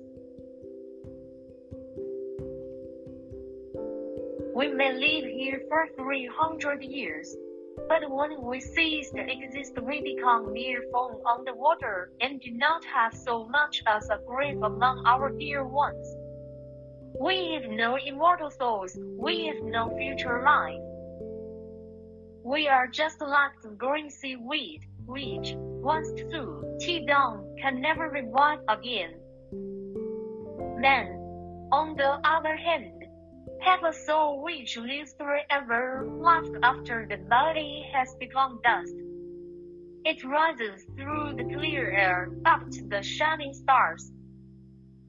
Just as we rise from the water to see the land of mortals, so they rise up to unknown beautiful regions which we shall never see. Why have we no immortal souls? asked the little mermaid sadly. I would give all my 300 years to be a human being for one day, and afterwards to have a share in the heavenly kingdom. You must not be thinking about that. We are much better off and happier than human beings. Then I shall have to die and to float as foam on the water, and never hear the music of the waves, or see the beautiful flowers, or the red sun. Is there nothing I can do to gain an immortal soul? No, said the grandmother. only if a human being so loved you that you were more to him than father or mother. If all his thoughts and all his love were so centered in you that he would let the prince join your hands and would vow to be faithful to you here and in all eternity. Then you, our body, would become infused with his soul. Thus, and only thus, could you gain a share in the felicity of mankind. He would give you a soul while yet keeping his own. But that can never happen. That which is your greatest beauty in the sea, your fish tail. I, as thought is up on earth, so little do they understand about it. To be pretty there, you must have two clumsy supports, which they call legs. Then the little mermaid sighed and looked sadly at her fish tail. Let us be happy. Said the grandmother. We will hop and skip during our 300 years of life. It is surely long enough time. And after it is over, we shall rest all the better in our graves. There is to be a court ball tonight. This was a much more splendid ever than we ever seen on earth. The walls and the, the ceiling of the great ballroom were of thick but transparent glass. Several hundreds of the colossal mussel shells, rose red and grass green, were arranged in order round the sides holding blue lights, which illuminated the ballroom and shone through the walls, so that the sea outside was quite lit up. You could see countless fish, great and small, swimming toward, towards the glass walls, some with shining scales of crimson hue, while others were golden and silvery. In the middle of the room was the broad stream of running water, and on this the mermaids and the mermen danced to their own beautiful singing. No earthly beings have such lovely voice. The little mermaid sang more sweetly than any of them, and they all appalled her. For a moment she felt glad at her, for she knew that she had the finest voice, either in the sea or on land. But she soon began to think again about the world. She could not forget the handsome prince and her sorrow in not possessing, like him, an immortal soul. Therefore, she stood out of her father's palace, and while all weeping was joy and merriment, she sat sadly in her little garden. Suddenly, she heard the sound of a horn flow the water, and she thought, Now he is out sailing up there. He whom I love more than father or mother. He to whom my thoughts cling and to whose hands I am ready to commit the happiness of my life. I will dare anything to win him and to gain an immortal soul. While my sisters are dancing in my father's palace, I will go to the sea witch of whom I have always been very much afraid.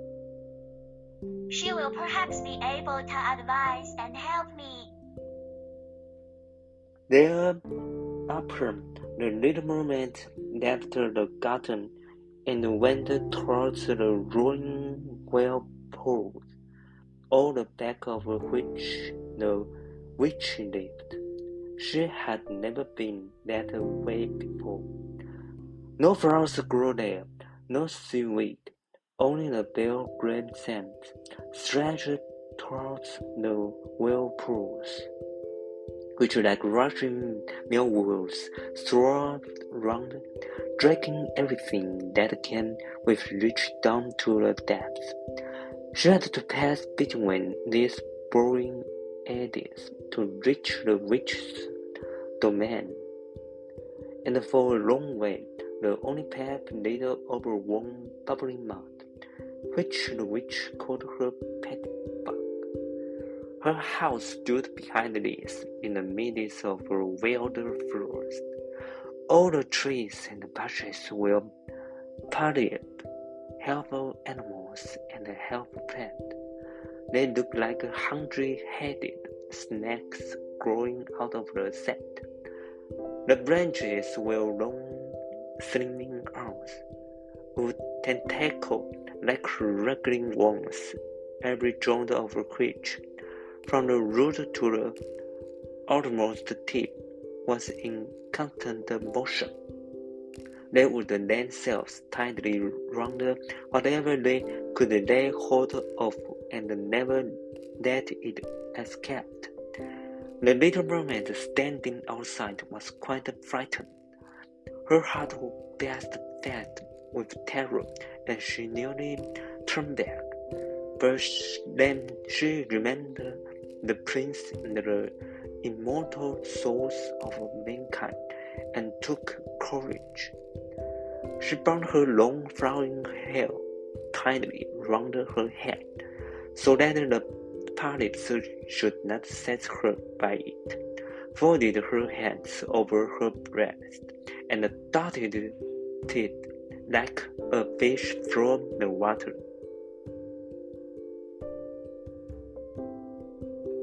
In between the headless pilots, who stretched out their sensitive arms and tentacles towards her, she could see that every one of them had something or other, which they had grasped with their hundred arms, and which they held as if in iron bands.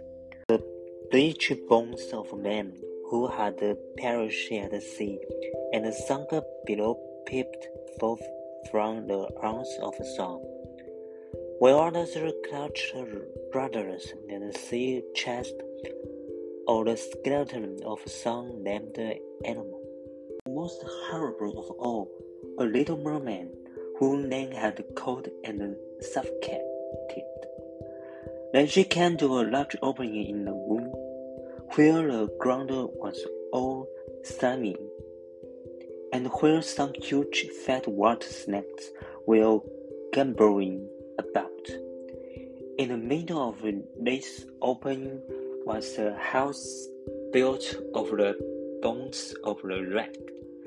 There said the witch, letting a toad eat out of her mouth, just as the mortals let a little canary eat sugar. She called the hideous water snakes her little chickens, and allowed them to crawl about on her unsightly bosom. I know very well what you have sought here for, said the witch. It is very foolish of you. All the same you shall have your way, because it will lead you into misfortune, my fine princess. You want to get rid of your fish tail, and instead to have a two stuffed to walk about upon like your face, so that the young prince may fall in love with you, and that you may win him and an immortal soul. Saying this, she gave such a loud hideous laugh that the toad and the snakes fall into the ground and wrinkled about there. you are just in the nick of time, said the witch. After sunrise tomorrow, I should not be able to help you until another year had run its course. I will make you a potion, before sunrise you must swim ashore with it. Seat yourself on the beach and drink. Then your tail will divide and shrivel up to what we call beautiful legs. But it hurts. It is as if a sharp sword will run through you. All who see you will say that you are the most beautiful child of man they have ever seen. We will keep you get get no dancer will revive you. But every step you take will be as if you were straining upper sharp knives, so sharp as to draw blood. If you are willing to suffer all this, oh, I am ready to help you.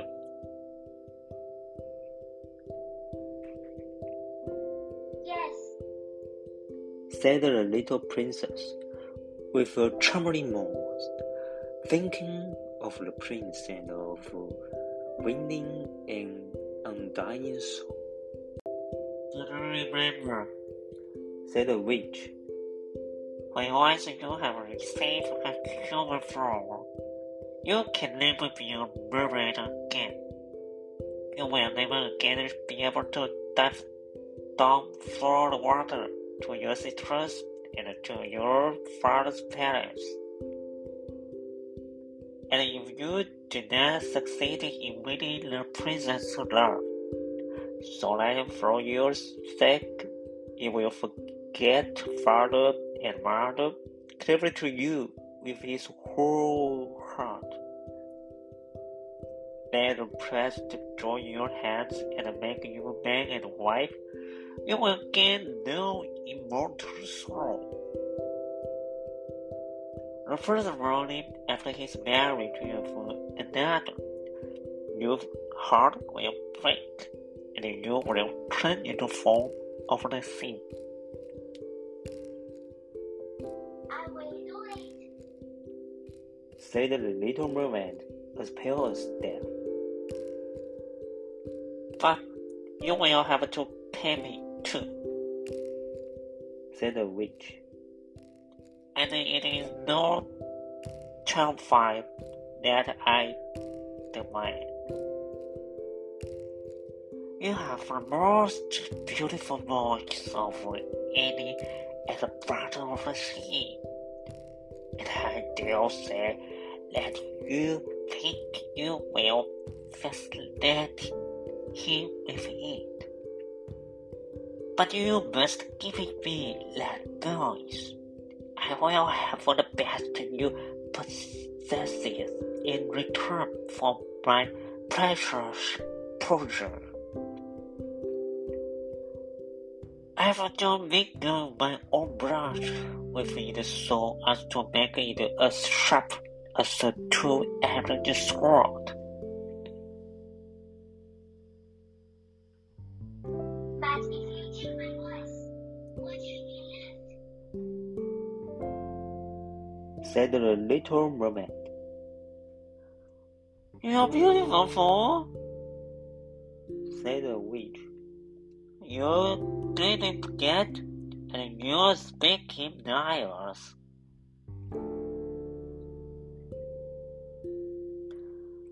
With this, you ought surely to be able to be right a human heart. Well, have you lost courage? Put out your tongue, and I will cut it off payment for the powerful drug.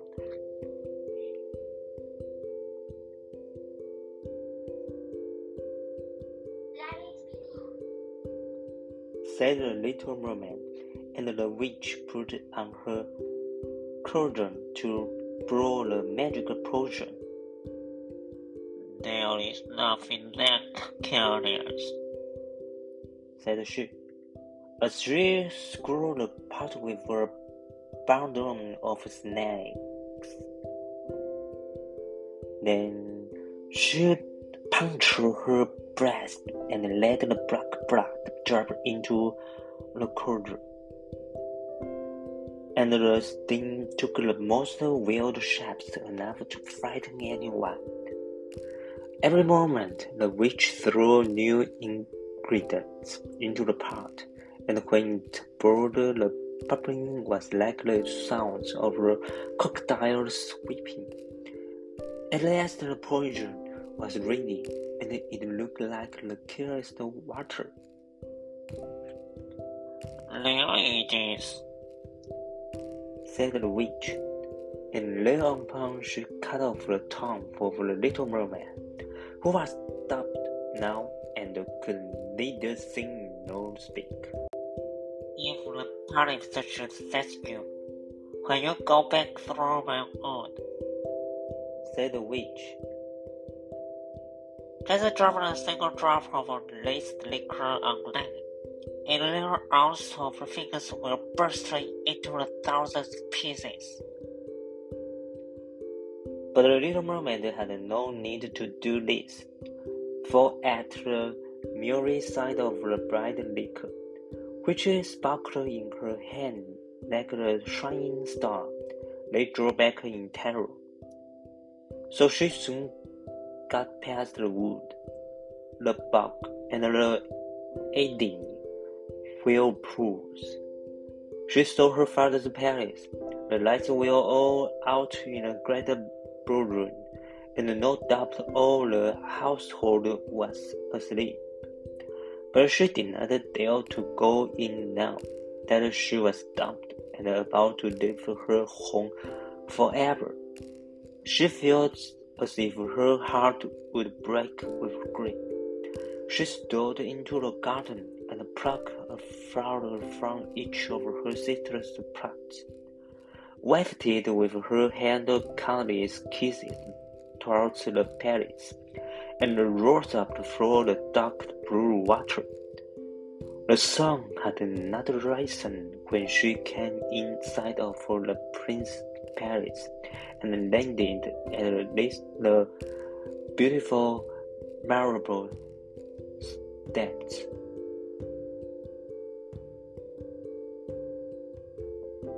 The moon was shining bright and clear.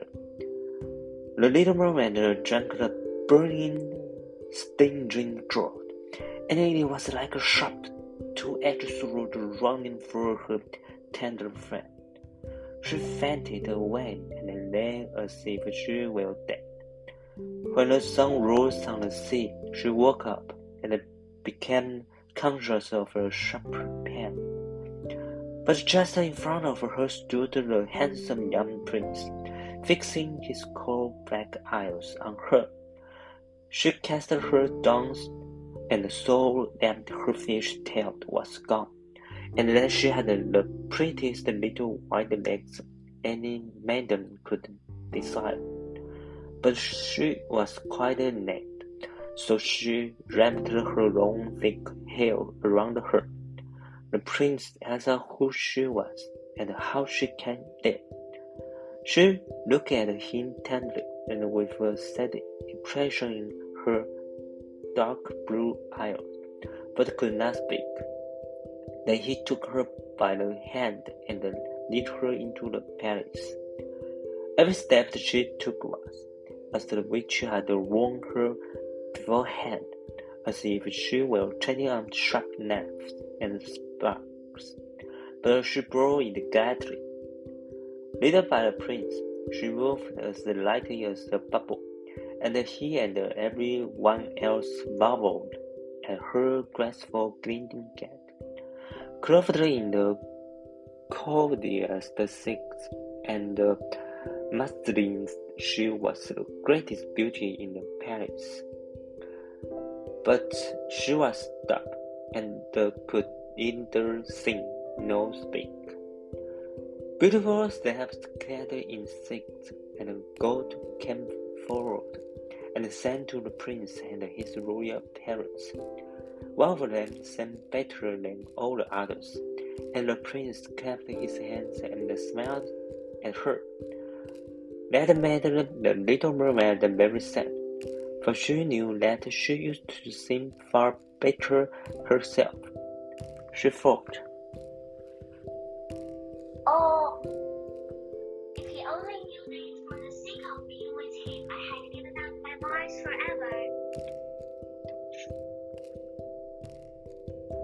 Now the steps began to dance, graceful, undulating dance to enchanting music. Unbound the little mermaid lifting her beautiful white arms and raising herself on tiptoe, glided on the floor with a grace which none of the other dancers had yet attained. With every motion, her grace and beauty became more apparent, and her eyes appealed more deeply to the heart than the sounds of the steps. Everyone was delighted with it, especially the prince, who called her his little fountain. And she danced on and on, notwithstanding that every time her foot touched the ground, it was like treading on sharp knives. The prince said that she should always be near him, and she was allowed to sleep outside his door on a very velvet cushion. He had a man's dress made for her, so that she could ride about with him. They used to ride through scented woods, where the green branches brushed her shoulders, and little birds sang among the fresh leaves. She climbed up the highest mountains with the prince, and uh, although her delicate feet blood so that others saw it, and she only left and followed him until they saw the clouds sailing below them like a flock of birds, taken flight to distant lands. At home in the prince's palace, when at night the others were asleep, she used to go out on to the marble steps. It cooled her burning feet to stand in the cold sea water, and at such times she used to think of those she had left in the deep. One night, her sisters came on and on. They sang so sorrowfully as they swam on the water that she beckoned to them, and they recognized her, and told her how she had grieved them all. After that, they misted her every night, and one night she saw, a long way out, her old grandmother, who for many years had not been above the water, and the Merman king with his crown on his head.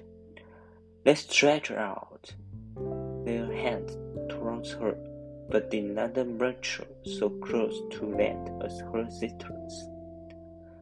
Day by day she became dearer to the prince.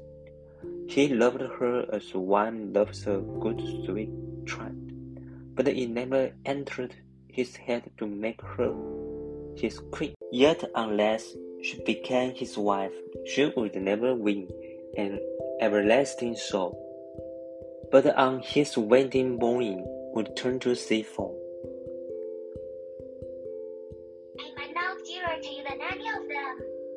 The little mermaid's eyes seemed to say when he took her in his arms and kissed her beautiful brow. Yes, the dearest one to me, said the prince. for you have the best heart of them all, and you are fondest of me. You are also like a young girl I once saw, but whom I never expected to see again. I was on board a ship which was wrecked.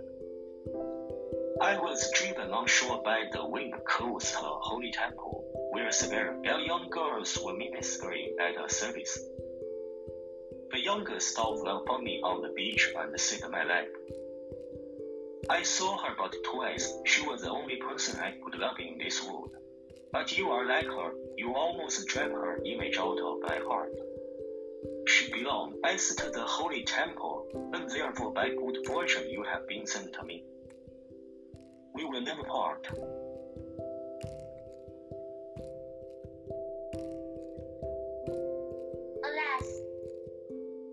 Does not know that it was I who saved his life. thought the little mermaid. I bore him over the sea the wood where the temple stands. I sat behind the foam and watched to see if anyone would come. I saw the pretty girl he loves better than me. And the mermaid heaved a bitter sigh, for she could not weep. The girl belongs to the holy temple. He has said, She will never return to the world. They will never meet again.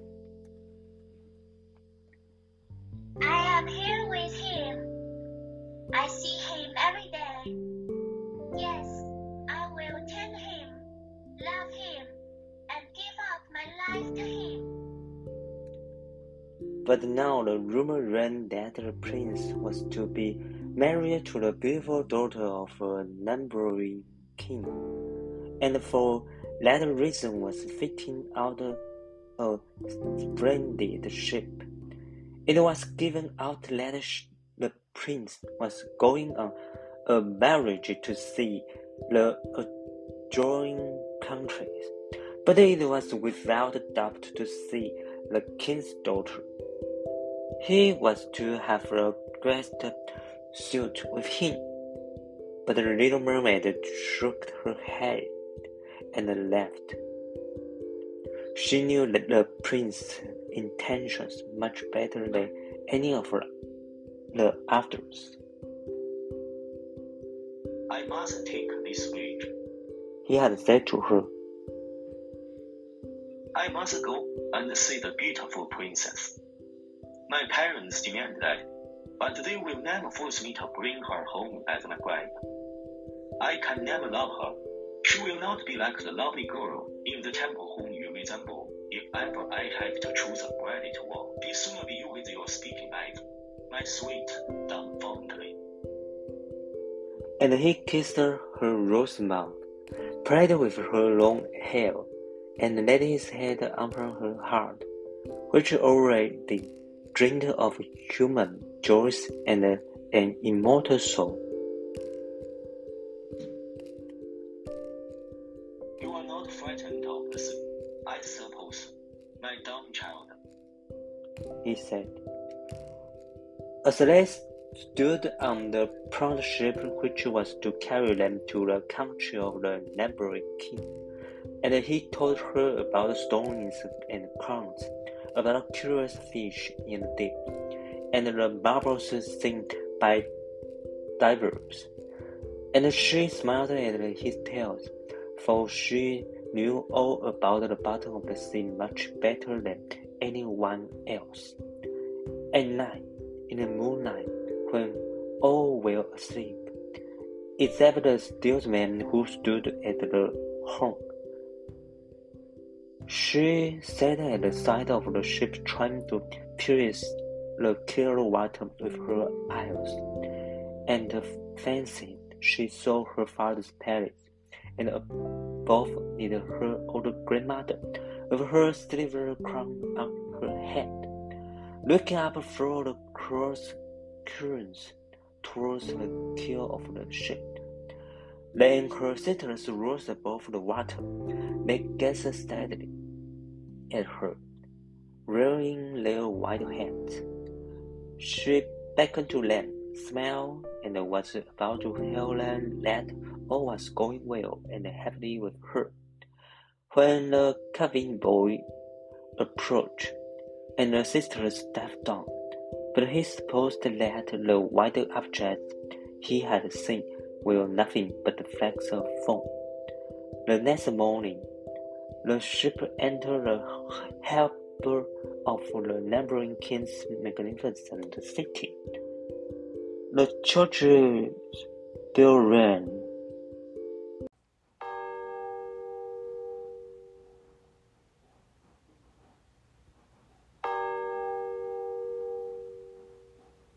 And the trumpets were sounded from every lofty tower, while the soldiers paraded with flags flying and glittering bayonets.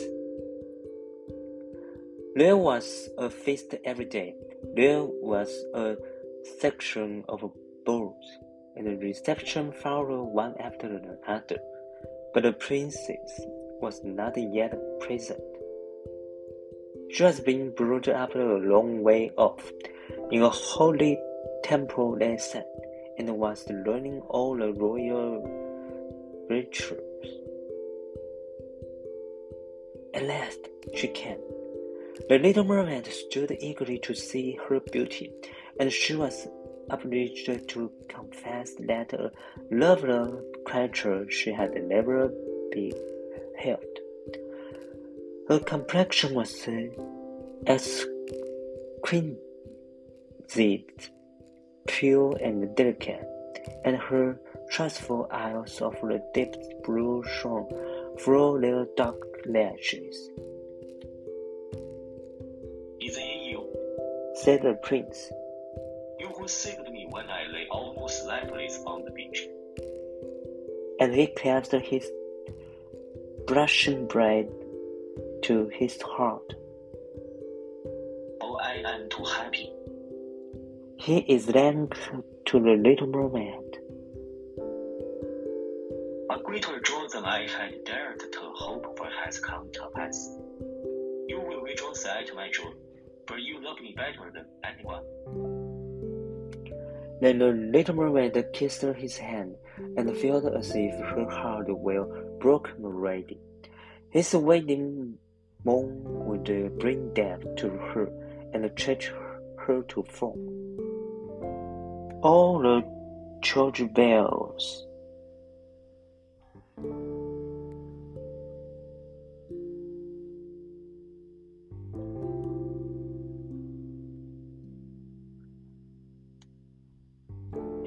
Peter and the herald rode through the town proclaiming the nuptials.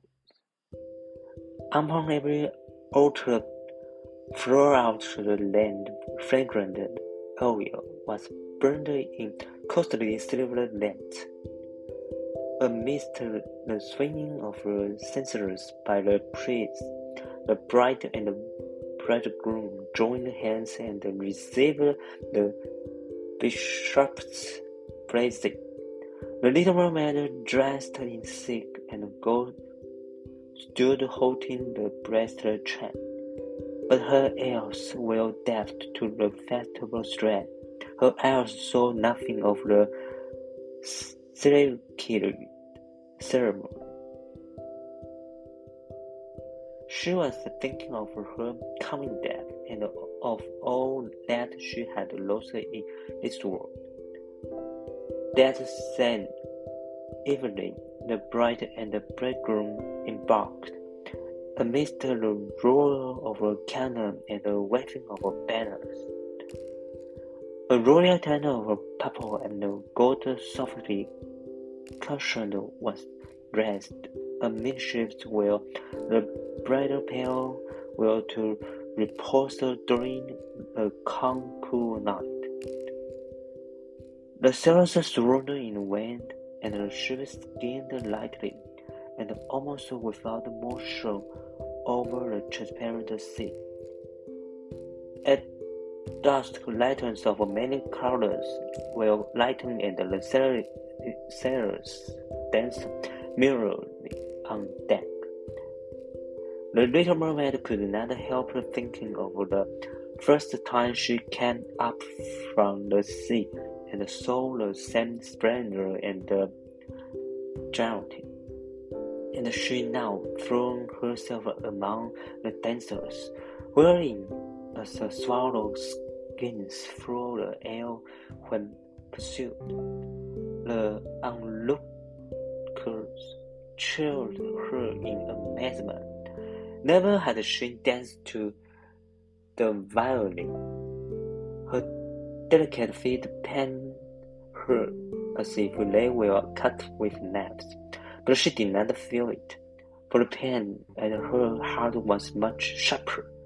She knew that it was the last night that she would breathe the same air as he, and would look upon the mighty deep and the blue starry heavens, an endless night without thought and without dreams await her, who neither had a soul nor could win one. The joy and the revelry on board lasted till long past midnight. She went on laughing and dancing with the thought of death all the time in her heart. The prince caressed his lovely bride, and the she prayed with his raven locks, and with their arms entwined, they retired to the George's tent.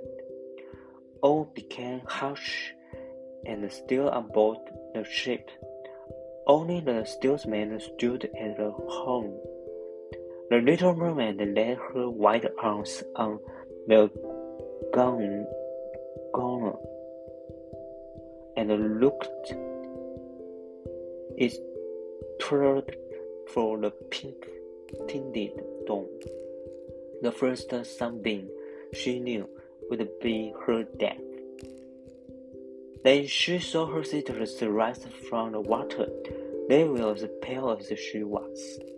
Their beautiful long hair no longer floated on the breeze, for it had been cut off. We have given it to the witch to obtain her help, so that you may not die tonight. She has given us a knife. Here it is. Look how sharp it is. Before the sun rises, you must plunge it into the prince's heart and when his warm bath sprinkles your feet tea, they will join together and grow into a tail, and you will once more be mermaid. You will be able to come down into the water to us, and to live until 300 years before you are turned into that salt sea fog. Make haste. You or he must die before sunrise. Our old grandmother is so full of grief that her white hair has fallen off as ours fell under the witch scissors. Slay the prince and come back to us. Quick, quick! Do you not see the roses streak in the sky? In a few minutes the sun will rise and teach, and you must die. Saying this, they heaved a wondrous deep sigh and sank among the waves. The little mermaid opened the purple curtain of the tent and saw the beautiful bride sleeping with her head in the prince's arms. She bent down and kissed the prince's delicate elbows, and he stared up at the sky. The morning glow was getting brighter. She glanced at the sharp knife, then turned her eyes towards the prince. He was murmuring the name of his bride in his sleep, and she was the only one in his mind. The knife trembled in the little mermaid's hand, but at this moment she threw the knife far away into the web, where the knife sank. The webs gave off a red light, as if many blood drops splashed out of the water. Once more she cast her confused eyes on the prince, and then she jumped from the ship into the sea, feeling that her body was melting into foam. Now the sun rised from the sea. The sun shone softly and warmly on the cold floor. Because the little mermaid does not feel doomed, she saw the bright sun and the countless transparent and beautiful creatures flying above her. Through them she could see the white sails of the ship and the colorful clouds in the sky. Their songs are harmonious music, but they are so either that human ears can hear them, just as earthly eyes can see them. They have no wings, just let their light bodies float in the air. The little mermaid felt that she too had acquired a foam-like layers, and gradually she rose from the foam. To whom shall I go? She asked. Her voice, like these other creatures, was ethereal, and um, no music in the world could compare with it. Go to the daughter of the sky. Answered another voice.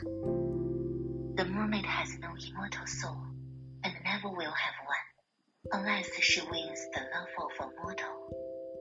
Her eternal existence will must rely on external power. The daughters of the sky do not have eternal souls, but they can create a soul through good deeds. We fly to the hot country, where the air of disease is spreading and hurting the people. We can the cool wind can spread the fragrance of flowers in the air, and we can spread the spirit of health and happiness. Three hundred years later, when we try our best to do all the good deeds we can, we can obtain an immortal soul. You can share all the eternal happiness of mankind. You, poor little mermaid, have with your whole heart struggled for the same thing as we have struggled for. You have suffered and endured. Raise yourself the spirit again, word of the air. And now, by your own good deeds you may, in the course of 300 years, work out for yourself undying soul. Then the little mermaid lifted her transparent arms towards God's song, and for the first time she shed tears. On board ship all was again life and bustle. She saw the prince with his lovely bride searching for her. They looked sadly at the bubbling foam, as if they knew that she had thrown herself into the waves. Unseen, she kissed the bride on her brow, smiling at the prince, and rose aloft with the other spirit, spirits of the air to the rosy clouds which sailed above. Three hundred years, we shall thus float into paradise. We met Richard sooner. Whispered one. Unseen, we flit into those homes of men where there are children, and for every day that we find a good child who gives pleasure to his parents and deserves their love, God shortens our time of probation. The child does not know, and we fly through the room And when we smile with pleasure at it, one year of our three hundred is taken away. But if we see a naughty or badly disposed child, we cannot help shedding tears of sorrow and every care at the date and time of our probation.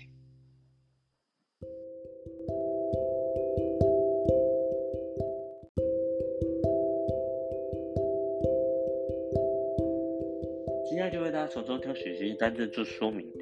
第一个单词 flexible，f l e x i b l e，形容词有灵活、易弯曲、柔韧和可变动的意思。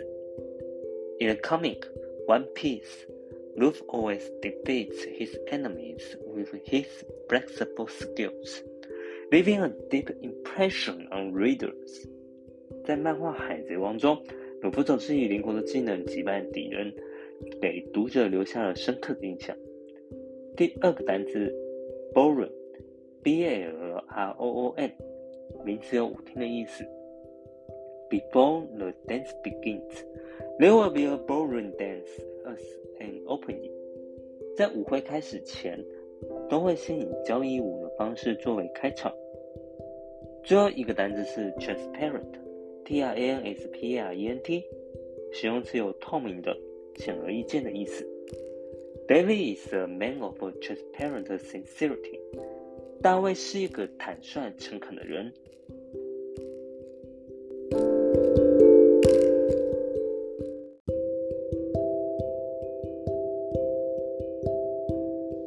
以上就是今晚节目内容，谢谢你的收听。